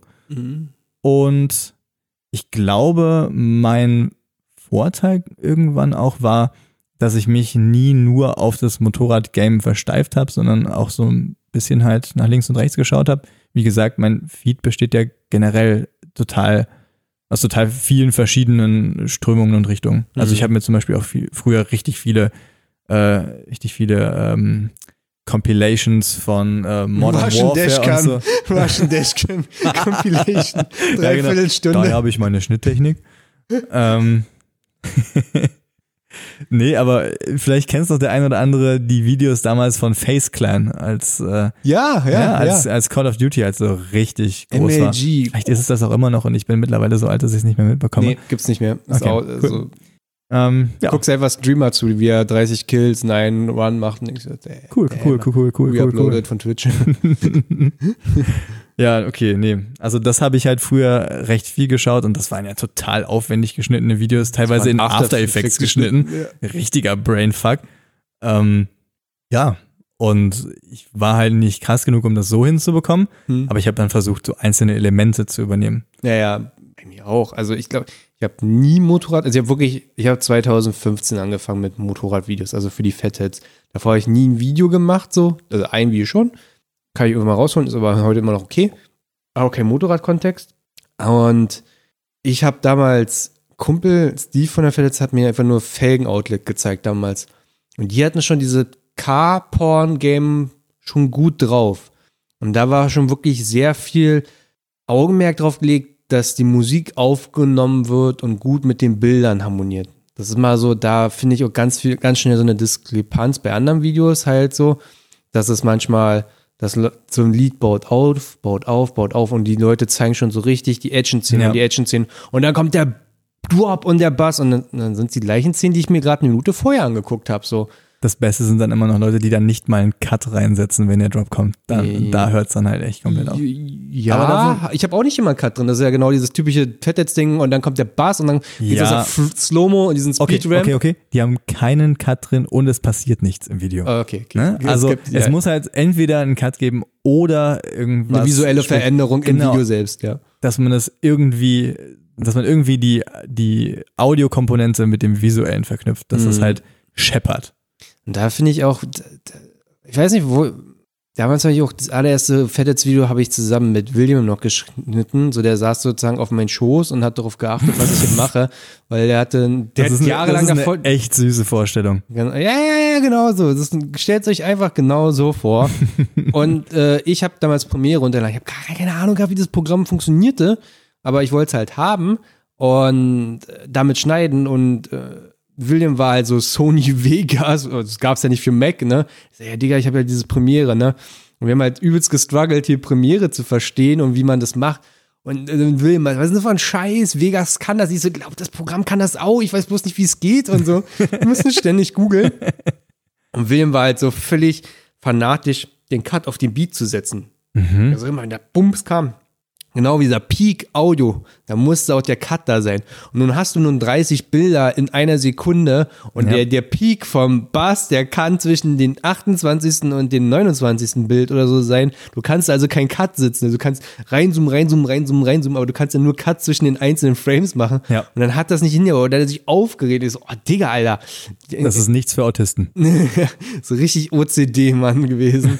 Aber das Video war gut, ey, weil wir auch da zwei Wochen wie dran gearbeitet haben, so ein drei Minuten Video und aber weiß ich nicht. Und dann habe ich mich echt so durch, ich habe viel geschnitten eigentlich, glaube ich. Letzten Endes wirklich viel geschnitten und viel dran geblieben und ich habe auch gar nicht, ich wollte gar nicht so diese GoPro in so in den Vordergrund stellen. Also ich habe mich mal gefragt, so warum filmen mal alle diese GoPro letzten Endes? Ja, weil es halt einfach praktisch war, ne? Genau. Und ich habe dann angefangen, so Elemente mit reinzunehmen. Aber ich wüsste jetzt auch nicht, was mein. Doch, doch, eigentlich so, ja, Crispy Media und Swing. Ja. Die Autoleute, die gab es damals schon aus den Staaten. Und diese ganze äh, Drift-Szene in den Staaten. Die gab es schon, die haben Videos Donut gemacht. Media. Hm? Donut Media. Nein, nein, nein. Robbie Donut Media Works? gibt es erst seit 17 oder 2017. Okay, krass. Den ihr erstes Video war aber ein Motorradvideo. Habe ich damals sogar gezeigt, das weiß ich noch ziemlich gut. Ich weiß, das Dann muss ich es mir nochmal anschauen. Also vielleicht, vielleicht kenne ich es sogar und ich assoziiere es einfach gar nicht mit dem Das Kanal. war ultra schwierig geschnitten, sehr viele Cuts und so. Wir können uns das nachher mal angucken, Ja. weil das, ich weiß noch, dass von Ryan Turk, der Bruder, der fährt Motocross, Ryan Turk ist Pro-Drifter und deswegen habe ich das so mitbekommen. Aber ich habe mir ganz viel in der Driftszene bei den Amis immer abgeguckt, schon immer, also alles, weil die machen es halt, die haben alle so einen geilen Vibe, die machen es einfach nur aus Leidenschaften, das ist einfach so ein, keine Ahnung, es ist schon irgendwie vergleichbar mit Supermoto. Und Da habe ich mir so viel Nur abgeguckt. teurer. Nur teurer, ja. Aber ja, ziemlich viel Materialmord und so und Ja. viel Style. Driften ist wie Wheelies fahren letzten Endes, ne? Kommt hin, ja. Ja, und da habe ich mir so viel abgeguckt bei diesen Driftsachen und so. Und dann die ersten Videos ja auch nur mit Kamera gefilmt, halt so eine Sachen wie Kapern-Videos und so. Das war mein Approach immer so, ja, komm, ich wollte nicht Dopo machen, ich wollte es anders machen. Also war schon, war, war schon immer Ziel, das bewusst anders zu machen als der Rest. Und deswegen habe ich mir auch Ja. gar nichts anderes angeguckt, was der Rest gemacht hat. bis ich Dilo kennengelernt habe. und dann habe ich dann euer Zeug natürlich ausgescheckt, so. Und nur noch das gemacht, was wir gemacht haben. Ich, ich habe ich hab David, Nein, aber man ist sicher. ich habe von Dilo doch einiges angenommen. Also doch, Ja. ich fand das bei Dilo immer so faszinierend, wie der mit so einfachen Mitteln und so einfacher Bildsprache dir immer vermitteln konnte, dass es immer auf einer emotionalen Ebene dich anspricht. Ja. Also ob 50er oder 125er oder 400er, so er konnte halt dir immer in, in den Videos er, erzählen, dass das eine Leidenschaft ist und dass es wichtig ist und da, nur darum geht's. Es geht hier nicht um Stunts, es geht hier nicht um Polizei, sondern einfach nur ein geiles Gefühl mit deinen Freunden und das war es ja auch für mich und ich fand das so faszinierend. Wie, wie schafft er es? Bis heute kann man sich diese Videos angucken und ich frage mich immer, wie entsteht dieser Vibe, dass du es, dieser Dilum-Vibe irgendwie, ne? Verstehst Ja. du, was ich meine? Ich verstehe, was du meinst. Also, das ist echt bemerkenswert und das finde ich ist auch das, was ihn auszeichnet. Ähm, er schafft das halt mit ganz wenig, ganz viel zu erzeugen. Ja. Und ich glaube, das ist auch das, was den Output so begrenzt hat, äh, weil es auch viel Zeit braucht, solche Szenen so mit Bedacht auszuwählen und Ja. die dann so sorgfältig anzuordnen, dass halt genau dieses Gefühl am Ende dabei entsteht. Das ist Ja. halt keine Massenware, ne? Nee. Das ist mir auch im Nachhinein oft so aufgefallen. Die, die, ich weiß nicht, ob er sowas bewusst gemacht hat, wo er einfach so ein unglaubliches Auge für hatte, wie es gibt dieses Video, so einen Rückblick von 2017, glaube ich, nur, oder eines der letzten Edits-Videos und so. Und da gibt es immer zwei Szenen auf einen Takt sozusagen, immer, aber die immer im Kontext stehen, aber immer dasselbe zeigen, in derselben Art und Weise, an unterschiedlichen Orten, an unterschiedlichen Zeiten. Und das ist halt so ein wiederholendes Element, was du so einfach so hinnimmst. Aber wenn du drüber nachdenkst, so, Ja. wow. Und hat er das bewusst gemacht? Und wie viel Footage hat der da sehen? Und da habe ich mir auch dieses so ein bisschen angeguckt, so, so wiederholende Muster in so Videos zu suchen und das dann aufzunehmen. Und Ja, um nochmal so ein kluges Wort da einzuwerfen, die Videos haben alle eine Metaebene. Wenn du Ja. den Schritt zurückgehst und so betrachtest, wie die Sachen angeordnet sind, dann steckt da halt immer irgendein Gedankenprozess drin. Das ist nie. der will dir mehr erzählen als das, was Genau, du gerade in dem Video genau. siehst. Genau, Ja. das ist eben der Punkt. Und äh, das erfordert halt viel Überlegung und viel Zeit Mhm. und man findet es echt selten. Weil die meisten Videos und meine zu einem großen Teil auch mit eingeschlossen, sind halt einfach Actionballerei. So, Aneinandergereiht. genau, aneinandergereiht, so dass es am Ende einen coolen Gesamteindruck ergibt, Mhm. aber ohne den Anspruch dabei, irgendeine größere Botschaft jetzt noch zu vermitteln. Ne? Mhm. Da Ja. ist die Botschaft halt einfach, guck dir diese geilen Szenen an. Alter. Ja. Entwickelt sich ein. Gefühl bei dir dann oder ist es das ja? Genau. Also, ja. Weißt du noch, was der letzte Edit war, den du geschnitten hast? Ja, das war jetzt der Mini-Bike-Porn bei der Präsentation meiner neuen, äh, oder was ist meiner neuen, meiner EXC, als Mhm. ich das Dekor. Hm. Dieser klassische GoPro-Edit? Eifel war? War es schon Eifel oder kam noch was? Muss ich echt drüber nachdenken. Aber das, das alleine spricht ja schon für sich, dass ich da jetzt so lange drüber nachdenke. Doch, das war das Harz-Video. Das Harz-Video von Ja. 2017. Habe ich 2018, ich glaube im Juni oder so erst an den Start gebracht. Also viel, nee, gar nicht wahr, im April oder sowas schon. Also ich habe viel zu lange dafür gebraucht. Das heißt denn viel zu lange. Ja, viel zu lange heißt in dem Fall länger als äh, länger als es für die Leute, glaube ich, auch relevant ist. Also für einen selber hat das dann irgendwo noch so den, den Anspruch, ich versuche hier so ein Sechserpack Wasser aufzureißen, möglichst leise und scheiter trotzdem. So, hab's geschafft. Sehr gut. Naja, viel, Aber- zu, viel zu lange heißt in dem Fall einfach, dass ich länger gebraucht habe, als es für die meisten Leute relevant ist. Und klar ist der Anspruch in erster Linie auch, das für einen selbst festzuhalten. Aber ich sag mal, es, es wäre illusorisch zu behaupten, man macht es halt nur für sich, weil wenn man es nur für sich machen wollte, dann müsste man es auch gar nicht auf YouTube stellen. Ja, ja. Ne? ja, ja. Und äh, wenn es dann am Ende sich keiner anschaut, weil sich jeder denkt, ja, Digga, was will ich jetzt mit einem Video von letztem Jahr? Ich weiß dann- nicht. Das Ja. ist immer diesen, diesen, den Moment hast du halt äh, in den ersten zwei Wochen, wo du es veröffentlicht hast und dich dann mal beschäftigst mit. Und Ja. irgendwann hat es ja auch keinen Kontext mehr. Ich gucke mir halt Videos von 2016 an und dann ist es auch in Ordnung so. Und dann weiß ich aber gar nicht mehr, in welchem zeitlichen Abstand habe ich das eigentlich veröffentlicht zu dem, was passiert ist. So. Ja, das ist irgendwo auch eine Besonderheit von YouTube als Plattform, weil die Inhalte wesentlich langlebiger sind als beispielsweise bei Instagram. Kein Ja. Mensch schaut sich bei Instagram nochmal die alten Bilder an, es sei denn, du stalkst jetzt irgendwie ein Profil von jemandem, den du gerade feierst, Gucken, Ähm, wie sich Leute entwickelt haben. zum Beispiel.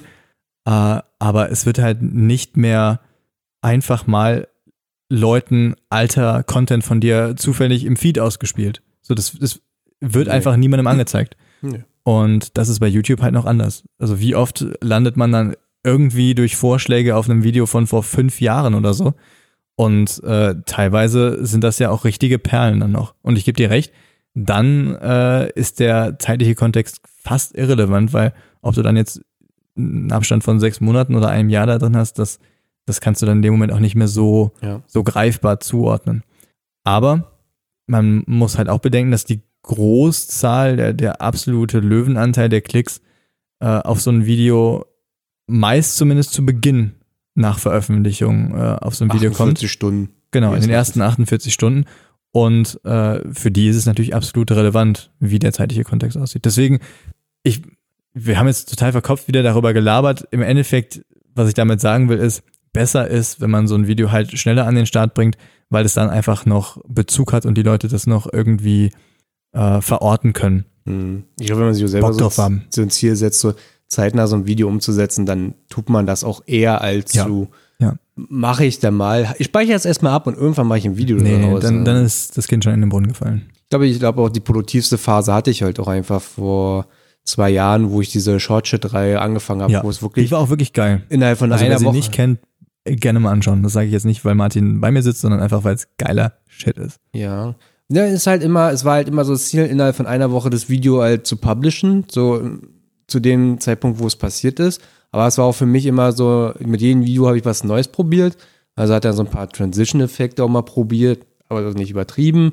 Ich habe auch mal versucht, andere Zeitlinien äh, mal zu machen. Weil normalerweise fängt man die Ausfahrt halt so an und dann steigert die sich rein und irgendwann verabschiedet man sich. Also die erste Szene ist mal, wie man losfährt, also seine Kumpels begrüßt und die letzte, wie man sie verabschiedet. Und ich habe zum Beispiel mit dem Bikeaholic, da fängt es ja so mittendrin an und dann gibt es ja nochmal so ein, äh, sozusagen so einen Rückblick in der Zeitachse äh, durch so eine Instagram-Story, die ich mir mit Vincent auf dem Handy angucke und dann geht es halt zurück und hin und her. Das habe ich auch mal ausprobiert, aber irgendwann mal noch wirklich alles mal durchprobiert, was GoPro Bike Edits angeht und irgendwie für mich sind die, also für die Jungs und mich sind die Ausfahrten oft dieselben letzten Endes so, aber sie machen immer noch genauso viel Spaß. Die Frage ist auch, ob der Zuschauer so viel Spaß hat, nochmal die zehnte Ausfahrt sich anzugucken, wie wir nach Rüdersdorf fahren. Ja, hat er, weil man vergisst immer dabei, dass es, man, man selber ver verliert halt schnell die, die Faszination für das immer Gleiche, Hm. Aber derjenige, der sich das Video anschaut, hat in der Regel ja nicht die Möglichkeit, genau das, was du da jetzt gerade siehst, Hm. auch nochmal zu sehen. Der kennt halt vielleicht nur diesen einen ikonischen Ort, an dem du immer und immer und immer wieder bist. Hm. Und für dich ist es halt immer nur derselbe Ort und du denkst so, das kann ich jetzt nicht nochmal zeigen. Hm. Aber derjenige, der sich das Video anschaut, denkt sich vielleicht, boah, Alter, was ein geiler Ort. Hoffentlich kommen davor noch ein paar geile Aufnahmen. Da Mhm. würde ich auch mal gerne hin. Hm. Auch wieder wahr. Ne? Da muss man vielleicht einfach so ein bisschen empathisch sein und äh, ja, einfach auch das, das Feedback sich dazu anschauen. Hm. Und ich kann mir vorstellen, dass halt viele Leute das trotzdem feiern. Ich habe wieder angefangen, ne? habe ich gar nicht erzählt. Ne? Ich habe zwei Fettheads-Videos schon wieder fertig. Krass. Und Wann habe kommen die? ähm, ich hab bald einen Monat Urlaub ungefähr. Und in der Zeit will ich gar möglichst viel umsetzen. Also ich habe jetzt so Mhm. Material für 30 Videos. Also wirklich. Äh, von, ja, aber von 2016, 17 bis heute. Ach so, du willst wirklich weit ausholen nochmal. Ja, also ich mache voll random. Ich habe jetzt ein Video fertig gemacht von 2017 und eins von 2019. Okay. Aber das lag halt so da und dann, jetzt mache ich es halt durch. Der Ähm, Vorteil ist, dass es halt qualitätsmäßig quasi keinen Unterschied macht, weil wir einfach die ganze Zeit durch mit einer GoPro Hero 4 gefilmt haben. ja. oh Mann, das war an der so- Stelle nochmal an GoPro. Ja, Geile war Aktion, dass ihr die Kameras seit der Hero 5 einfach verkackt habt. so- Nein, also es sind ja auch ein paar coole Features dazugekommen, aber alleine wie lange es gedauert hat, bis es 4K 60 gab und ja. äh, dazu noch, wie, also die Audioqualität ist ja einfach nur eine komplette Katastrophe bei den eingebauten Mikrofonen. Mm. Egal was man macht, die Kamera schaltet immer irgendwie hin und her oder versucht mit, mit irgendwelchen Mechanismen gegenzusteuern, wenn da Windgeräusche So kommen. Low-Pass-Filter Genau. reinhaut und du, ja, denken. Oder was, selbst wenn man alles irgendwie ausgeschaltet bekommt oder die Kamera sich mal kurz auf ein Mikrofon einigen konnte, Hm. dann hört es sich trotzdem noch total flach und irgendwie ein bisschen blechern an, Hm. weil die Kamera eben jetzt ohne ein Case schon wasserdicht ist und da so eine komische Membran drüber ist. Also ja, es klingt einfach nicht gut. Das, ähm, also, es kommen Fettheads-Videos, aber ich sammle die und dann lade ich die so mit Abständen hoch. ein paar Tage vielleicht. Aber auch GoPro, auch ein lustiges Thema. Ich bin der Meinung, die GoPro Hero 4 Black ist die letzte, letzte Pro-Modell. Weil wenn du mal siehst, was du damit machen kannst, also gerade auch für mich, wir haben da ein Mikrofon angeschlossen und der Adapter, den wir davon hatten, war ein USB, Micro-USB auf Klinke. Und heute hast du da so einen übelsten Adapter mit dazu. Ja. So ein der Bums, so. Dann konntest du halt ein Display anschließen oder auch nicht. Du kannst aber auch einen Akku hinten anschließen oder auch nicht.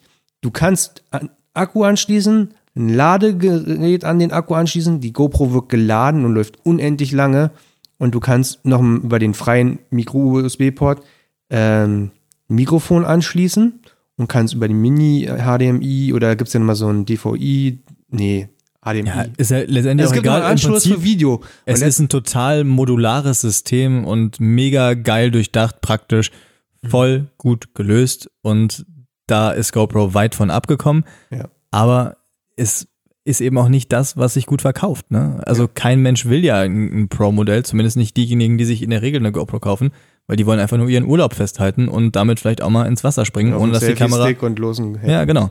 Und das ist halt die Kundenbasis, für die GoPro inzwischen ihre Kameras macht und nicht wir Videodullis, die möglichst geile Soundqualität haben wollen, wenn sie mit 100 über die Landstraße scheppern. So, das Mhm. ist halt nie. Und dann halt irgendwie nicht- so ein Podcast-Setup aufnehmen wollen, zwei Stunden Video aufnehmen Ja, wollen, plus ein Mikrofon, nochmal, Ja. was das Ganze schön aufnimmt.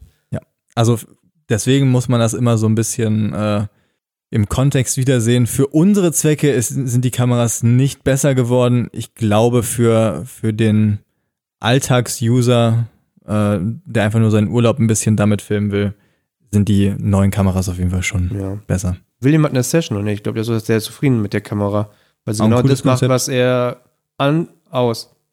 So. Ja, mehr kann braucht es dann nicht. teilweise auch nicht, ne? Ja. Genau. Aber ich habe einfach aufgehört, so Fettheads-Videos zu machen, weil ja, klar, es ist halt viel Zeit, aber es geht bei mir. Ich habe mal das Gefühl gehabt, ich werde immer effizienter und immer besser. Und so witziger finde ich, ich mache so eine Tutorial-Reihe und sag, so organisiere ich mein Footage und so. Und das guckt sich keiner an, aber das ist halt so der Keypunkt so, weil du willst natürlich möglichst effizient schneiden, willst keine Probleme haben, weil es kotzt sich an und du sollst sehr Spaß haben. Und ähm, so schneller du schneiden kannst, desto mehr kannst du schneiden, desto besser wirst du, desto schneller wirst du wieder. Und so hat sich das, wenn ich will, mache ich, ich habe ja auch angeboten, so einen Livestream zu machen, wie ich so ein ganzes Motorradvideo schneide. Also ich kann so ein, wenn ich vorher ein Lied habe, worauf ich es weiß, was ich schneiden werde, dann kriege ich das in so einen vier Stunden Livestream durch. Vier bis fünf Stunden. Also dann ist nicht das allergeilste Video, aber es ist ein solid Video auf jeden Fall. So, aber ich hatte dann irgendwann keinen Bock gehabt, jetzt irgendwie die 30. Ausfahrt nochmal neu zu schneiden. Also ich hatte keinen Spaß dran gehabt und konnte mir mal nicht vorstellen, dass andere bei Spaß haben. Aber du hast ja auch aufgehört. Also du wirst ja auch deine Gründe haben, warum jetzt eigentlich keine Bike-Edits mehr kamen. Ja, einfach Kosten-Nutzen-Verhältnis. Es fließt für mich viel zu viel Zeit da rein. In der Zeit, die ich in ein Video stecke, kann ich bestimmt 30, 40 Bilder bearbeiten.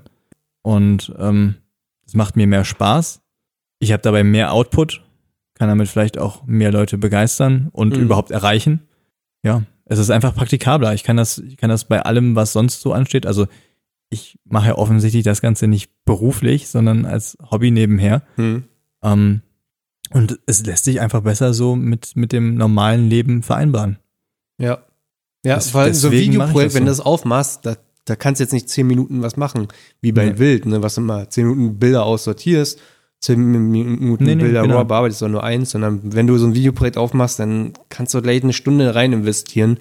Da, vorher musst du nicht anfangen, so eigentlich, so. Ja. Und Apropos gerade mit dem Leben vereinbaren. Also darf ich dir auch mal eine Frage stellen? Oder? ja, klar. Ja, okay. Äh, da musste ich gerade schon dran denken, als du von den Drift-Szenen äh, erzählt hast bei äh, Roby Works und, und, Oh ja. und Donut Media.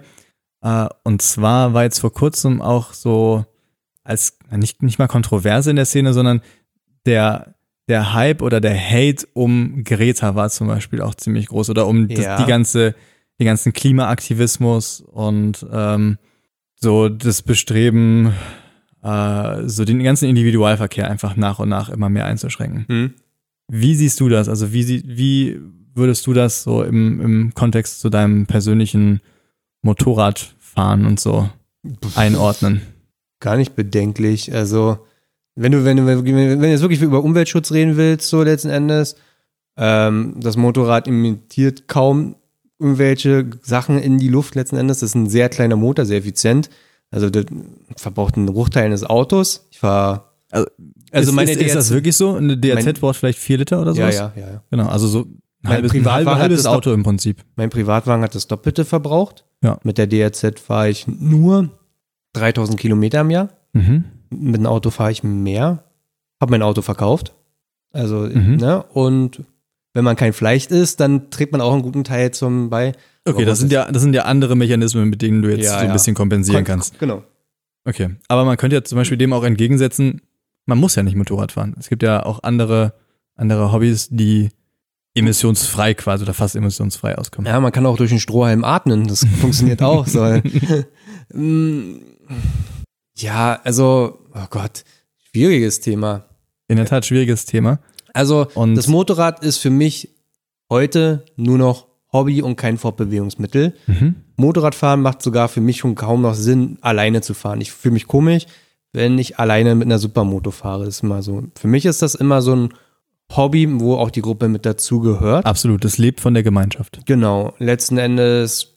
Und ich sehe es auch überhaupt nicht als irgendwie umweltschädlich. Also da in den Sinn- Sinne habe ich es noch nie betrachtet. Da gibt es viele Positionen, die weitaus größer sind. Und ich mache mir schon Gedanken darüber, Mhm. umweltfreundlich so leben und so. Also hatte ich dir erzählt, wo ich so Intermod geflogen bin, ähm, bin ich mit drei anderen Leuten in ein A320 nach Köln geflogen für 10 Euro. Also mein sowas- CO2-Footprint ist halt, und ich kann ihn nicht mehr ausgleichen letzten Endes so, ne? Und Sowas ist, ist auf jeden Fall halt komplett absurd. Und wenn man das ins Verhältnis zu dem setzt, was man so ähm, anrichtet, in Anführungszeichen, beim Motorradfahren, dann ist es halt, also andere, beim Motorradfahren ist es verschwindend gering. Aber andere Aspekte das sind eher, ja wo, wo du fährst mit dem Motorrad. ja, Im das Wald vielleicht auch noch. dergleichen. Genau. Oder, oder Lautstärke ist ja auch so ein Punkt. So. Das, halt das vielleicht auch. Ähm, die Frage aber ist, ich würde, ich möchte, ich, ich glaube, ich will auch gar nicht so sehr darauf hinaus, äh, wie viel Schaden man letztendlich wirklich anrichtet dabei, sondern der Spirit, der quasi dahinter steckt. Also mir ist zum Beispiel aufgefallen, dass alle, die sich irgendwie dazu geäußert haben, halt so komplett auf diesen Fuck Greta-Zug aufgesprungen sind und äh, so richtig vehement gegen alles waren, was, äh, was wofür sie sozusagen steht oder was also Klimaaktivismus Das klingt, das klingt halt so ein bisschen wie Facebook-Gruppe für freie Autobahn oder so, ne? Die. Genau, es, es klingt im ersten Moment so ein bisschen stumpfsinnig und undifferenziert, fand ich. Ja, also ist genauso, wo wir auf diesen Ami-Treffen waren, haben da jeder so einen Sticker an sein Auto gemacht, so fuck you Greta. Und ich denke mir so, Leute, das ist ein 15-jähriges Mädchen, was ist euer fucking Problem? Die ist ja letzten Endes nur eine Symbolfigur und ihr seid weder edgy Uh, geiler Wortwitz. äh, noch cool, irgendwie ist halt einfach nur dumm, so letzten Endes. So, äh, so. Also, keine Ahnung. Da bin ich auch zu liberal. Ich, ich wähle die Grünen, weißt du? Ich finde das alle Bullshit, so letzten Endes. Wenn da irgendwelche Leute Aufkleber raufmachen und irgendwie so, äh, das ist, das ist halt wie der Broadcast, wo du sagst, du willst halt nur so, du willst halt nur eine Thematik irgendwo kritisieren oder nur, nur ein Verhalten oder ein alter Ego sogar.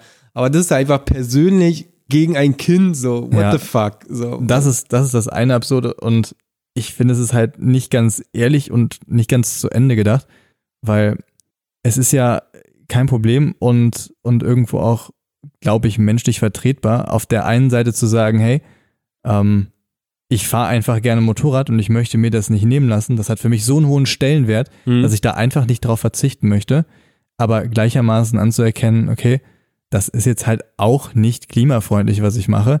Das richtet Schaden an, das ist vielleicht in begrenztem Maße auch irgendwo egoistisch, Hm. aber ich mache mir auch nicht den Anspruch, jetzt perfekt zu sein, sondern das ist einfach irgendwo meine, meine persönliche Unperfektheit, Imperfektion. Und weil es so einen hohen Stellenwert hat, akzeptiere ich das einfach jetzt so. Diesen, diesen inneren Widerspruch einfach zu akzeptieren und damit klarzukommen und das damit eben auch zu leben, finde ich irgendwie viel naheliegender, als dann hinzugehen und, Ja.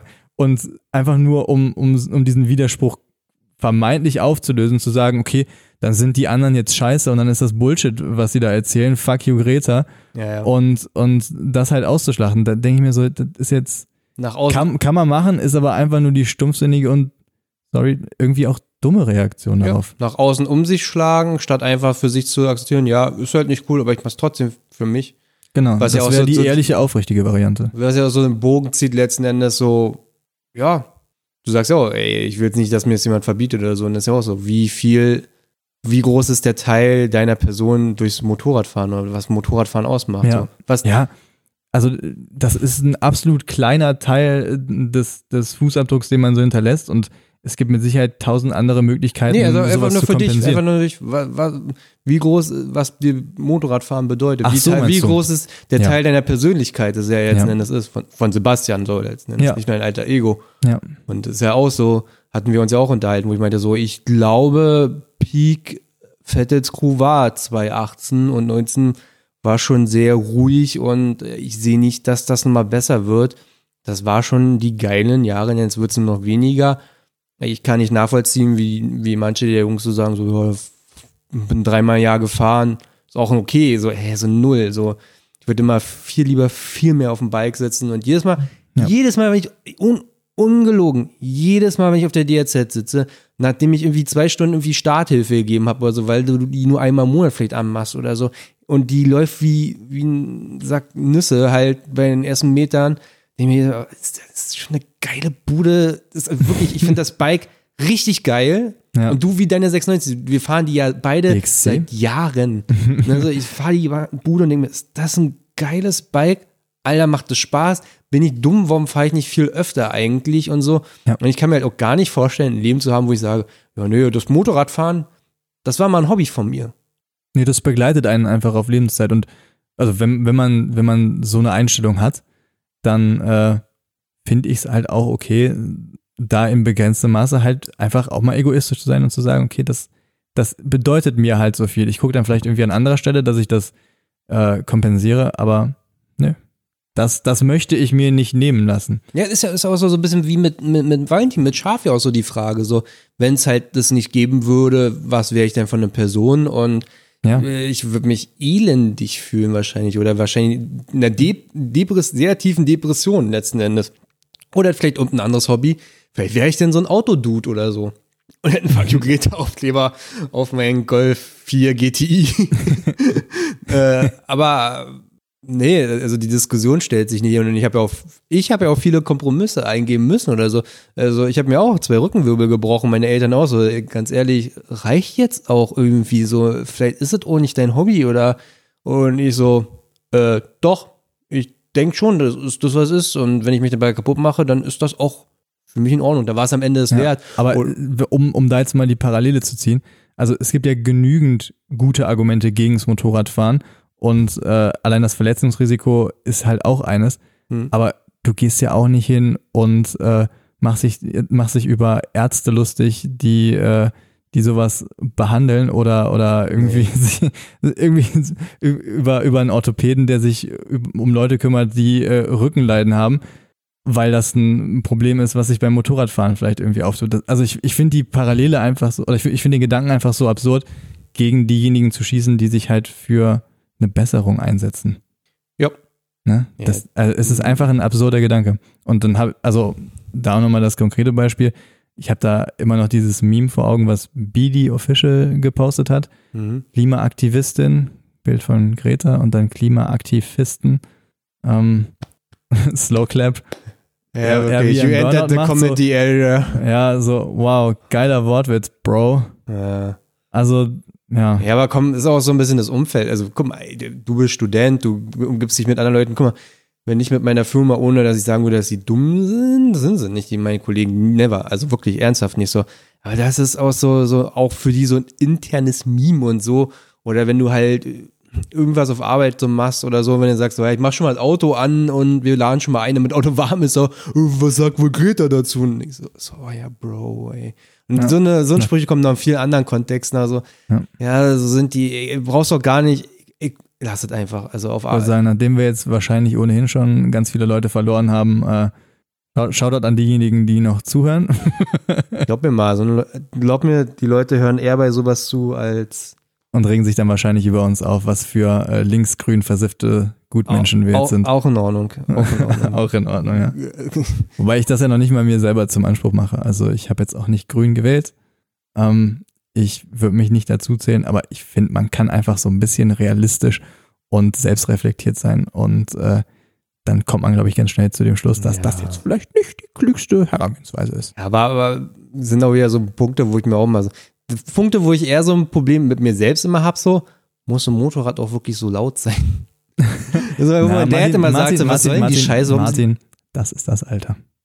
Also, ey, natürlich müssen Motorräder laut sein, so, aber gehst halt anderen Leuten total auf den Sack damit, ja, ne? mega. Also ich bin ja der Erste, der dir eigentlich da Zuspruch gibt und ich fahre ja auch immer mit DB-Killer und das sage ich jetzt nicht so, äh, weil ich mich irgendwie als der löbliche, gute Mitbürger irgendwie inszenieren will, sondern ich fahre halt wirklich immer mit DB-Killer, weil ich keinen Bock habe, Leuten auf die Nerven zu gehen.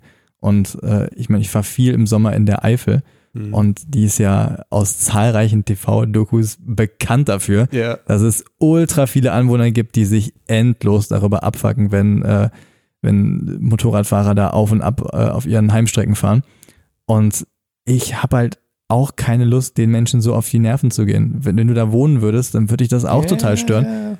Und äh, also mein Vater hat immer gesagt, leben und leben lassen ist zwar irgendwie eine Floskel, aber da steckt halt auch ein Funken Wahrheit drin. Und ja, also wenn man, wenn man irgendwie einen Kompromiss aus gutem Klang und für andere akzeptabler Lautstärke findet und dann das einfach ist, den DB-Killer drin zu lassen, dann kann ich damit, glaube ich, ziemlich gut leben. Ja. Aber, aber ohne es, aber ist schon geil. Also mal ist schon. Klar ist es mal geil, aber halt nur für dich oder für diejenigen, die dein Hobby und dein Ja, ja. Interesse teilen. Und das sind halt wesentlich weniger als die Leute, denen du damit auf die Nerven gehst. Äh, Zumindest in der Regel. Weißt du, was dabei, als wir in Küffhäuser mal morgens waren, irgendwie so ein, kein Mensch da war und wir so, jo, cool, jetzt bauen wir alle äh, die B-Killer raus und Ne. William und ich da voll hochgehämmert sind. So, so ist geil, aber scheiße, aber, Genau. aber geil, aber scheiße. So, Ja, man- kann nicht vereinbaren mit meinem Gewissen. Ja, ja, ja. Ist genauso auch wieder irgendwo in die Landschaft zu fahren. So gerade wir, so wenn du halt so siehst, so oh, geiler Hang, da hast du wahrscheinlich die übelste Aussicht und ich würde ganz gerne ein Foto davon machen. Du fährst ja nicht damit hoch, die, die, das Feld da zu zerstören, den Wald oder so, aber es gibt oft genug Leute, denen es so aufschlägt, selbst wenn du einfach mit dem Motorrad, die Wheelie-Strecke ist das beste Beispiel, wenn ich da hin will von mir aus, rolle ich durch 50 Meter sehr breiten Weg. Wir reden hier von drei Meter breiten Weg, wo ich mit meiner Supermoto, die nicht viel Platz einnimmt, in Stand durchrolle, so zweiter Gang, so dieser Bereich, wo der, die Motordrehzahl sinkt unter der Standdrehzahl, wo so uk, uk, uk, uk. So, und selbst dann, die Leute könnten, da gibt es Leute, die könnten mich töten dafür und alles, weißt du? Und das ist mal so, auch so, auch so diese Kompromiss, den man mit sich ja selbst machen will. ja so, wobei ne? das sind dann aber auch wirklich die richtigen Alman Achims. Ja, aber die, die, haben aber äh, irgendwo haben die auch schon Schichterfahrung gemacht mit irgendwelchen anderen Supermodus anscheinend. Ja, Da kommt wieder aber die würde ich jetzt, Circle. die würde ich jetzt aber vielleicht nicht als den, den Maßstab für die gesellschaftliche Mitte nehmen. Ich hoffe zumindest nicht. Also das wäre jetzt äh, ziemlich enttäuschend. Ja, oder du fährst hier die Alm hoch, ihr seid irgendwo in Österreich und dann dachte, oh, komm, lass doch mal hier den Weg lang fahren und dann kommt jemand an und sagt, ja, hier Privatgrundstück und mach So, Anzeige. soll, sollte man nicht machen. In Österreich ist quasi alles Naturschutzgebiet. Und äh, das gibt ziemlich großen Ärger, wenn man das doch macht, habe ich mir sagen lassen. ja, deswegen, ja, das ist immer so. Aber man will Fotos machen, aber man will ja nichts kaputt machen. Auch wieder so ein, ja, Clinch, den man mit sich selber führen muss, ne, so Ja. letzten Endes. Absolut. Naja. Ja, diese YouTube wurde immer weniger bei dir und dann irgendwie so, daneben kann man so die Kurve fahren, so Fotos wurde immer mehr. Ja. Ich habe dich ja Das kennengelernt, ja dass du mit meine- Fotos eigentlich null zu tun gehabt. Das stimmt. Äh, ich habe am Anfang halt immer nur mit dem iPhone eigentlich meine Bilder gemacht. Und erst 2016 zu meinem Geburtstag eine Alpha 6300 äh, Stimmt bekommen. Gar nicht. Du hattest schon eine Nikon davor. Ich hatte eine Nikon davor, aber die äh, hat ein ziemlich trostloses Dasein in meinem Schrank gefristet. Die äh, habe ich quasi nie genutzt.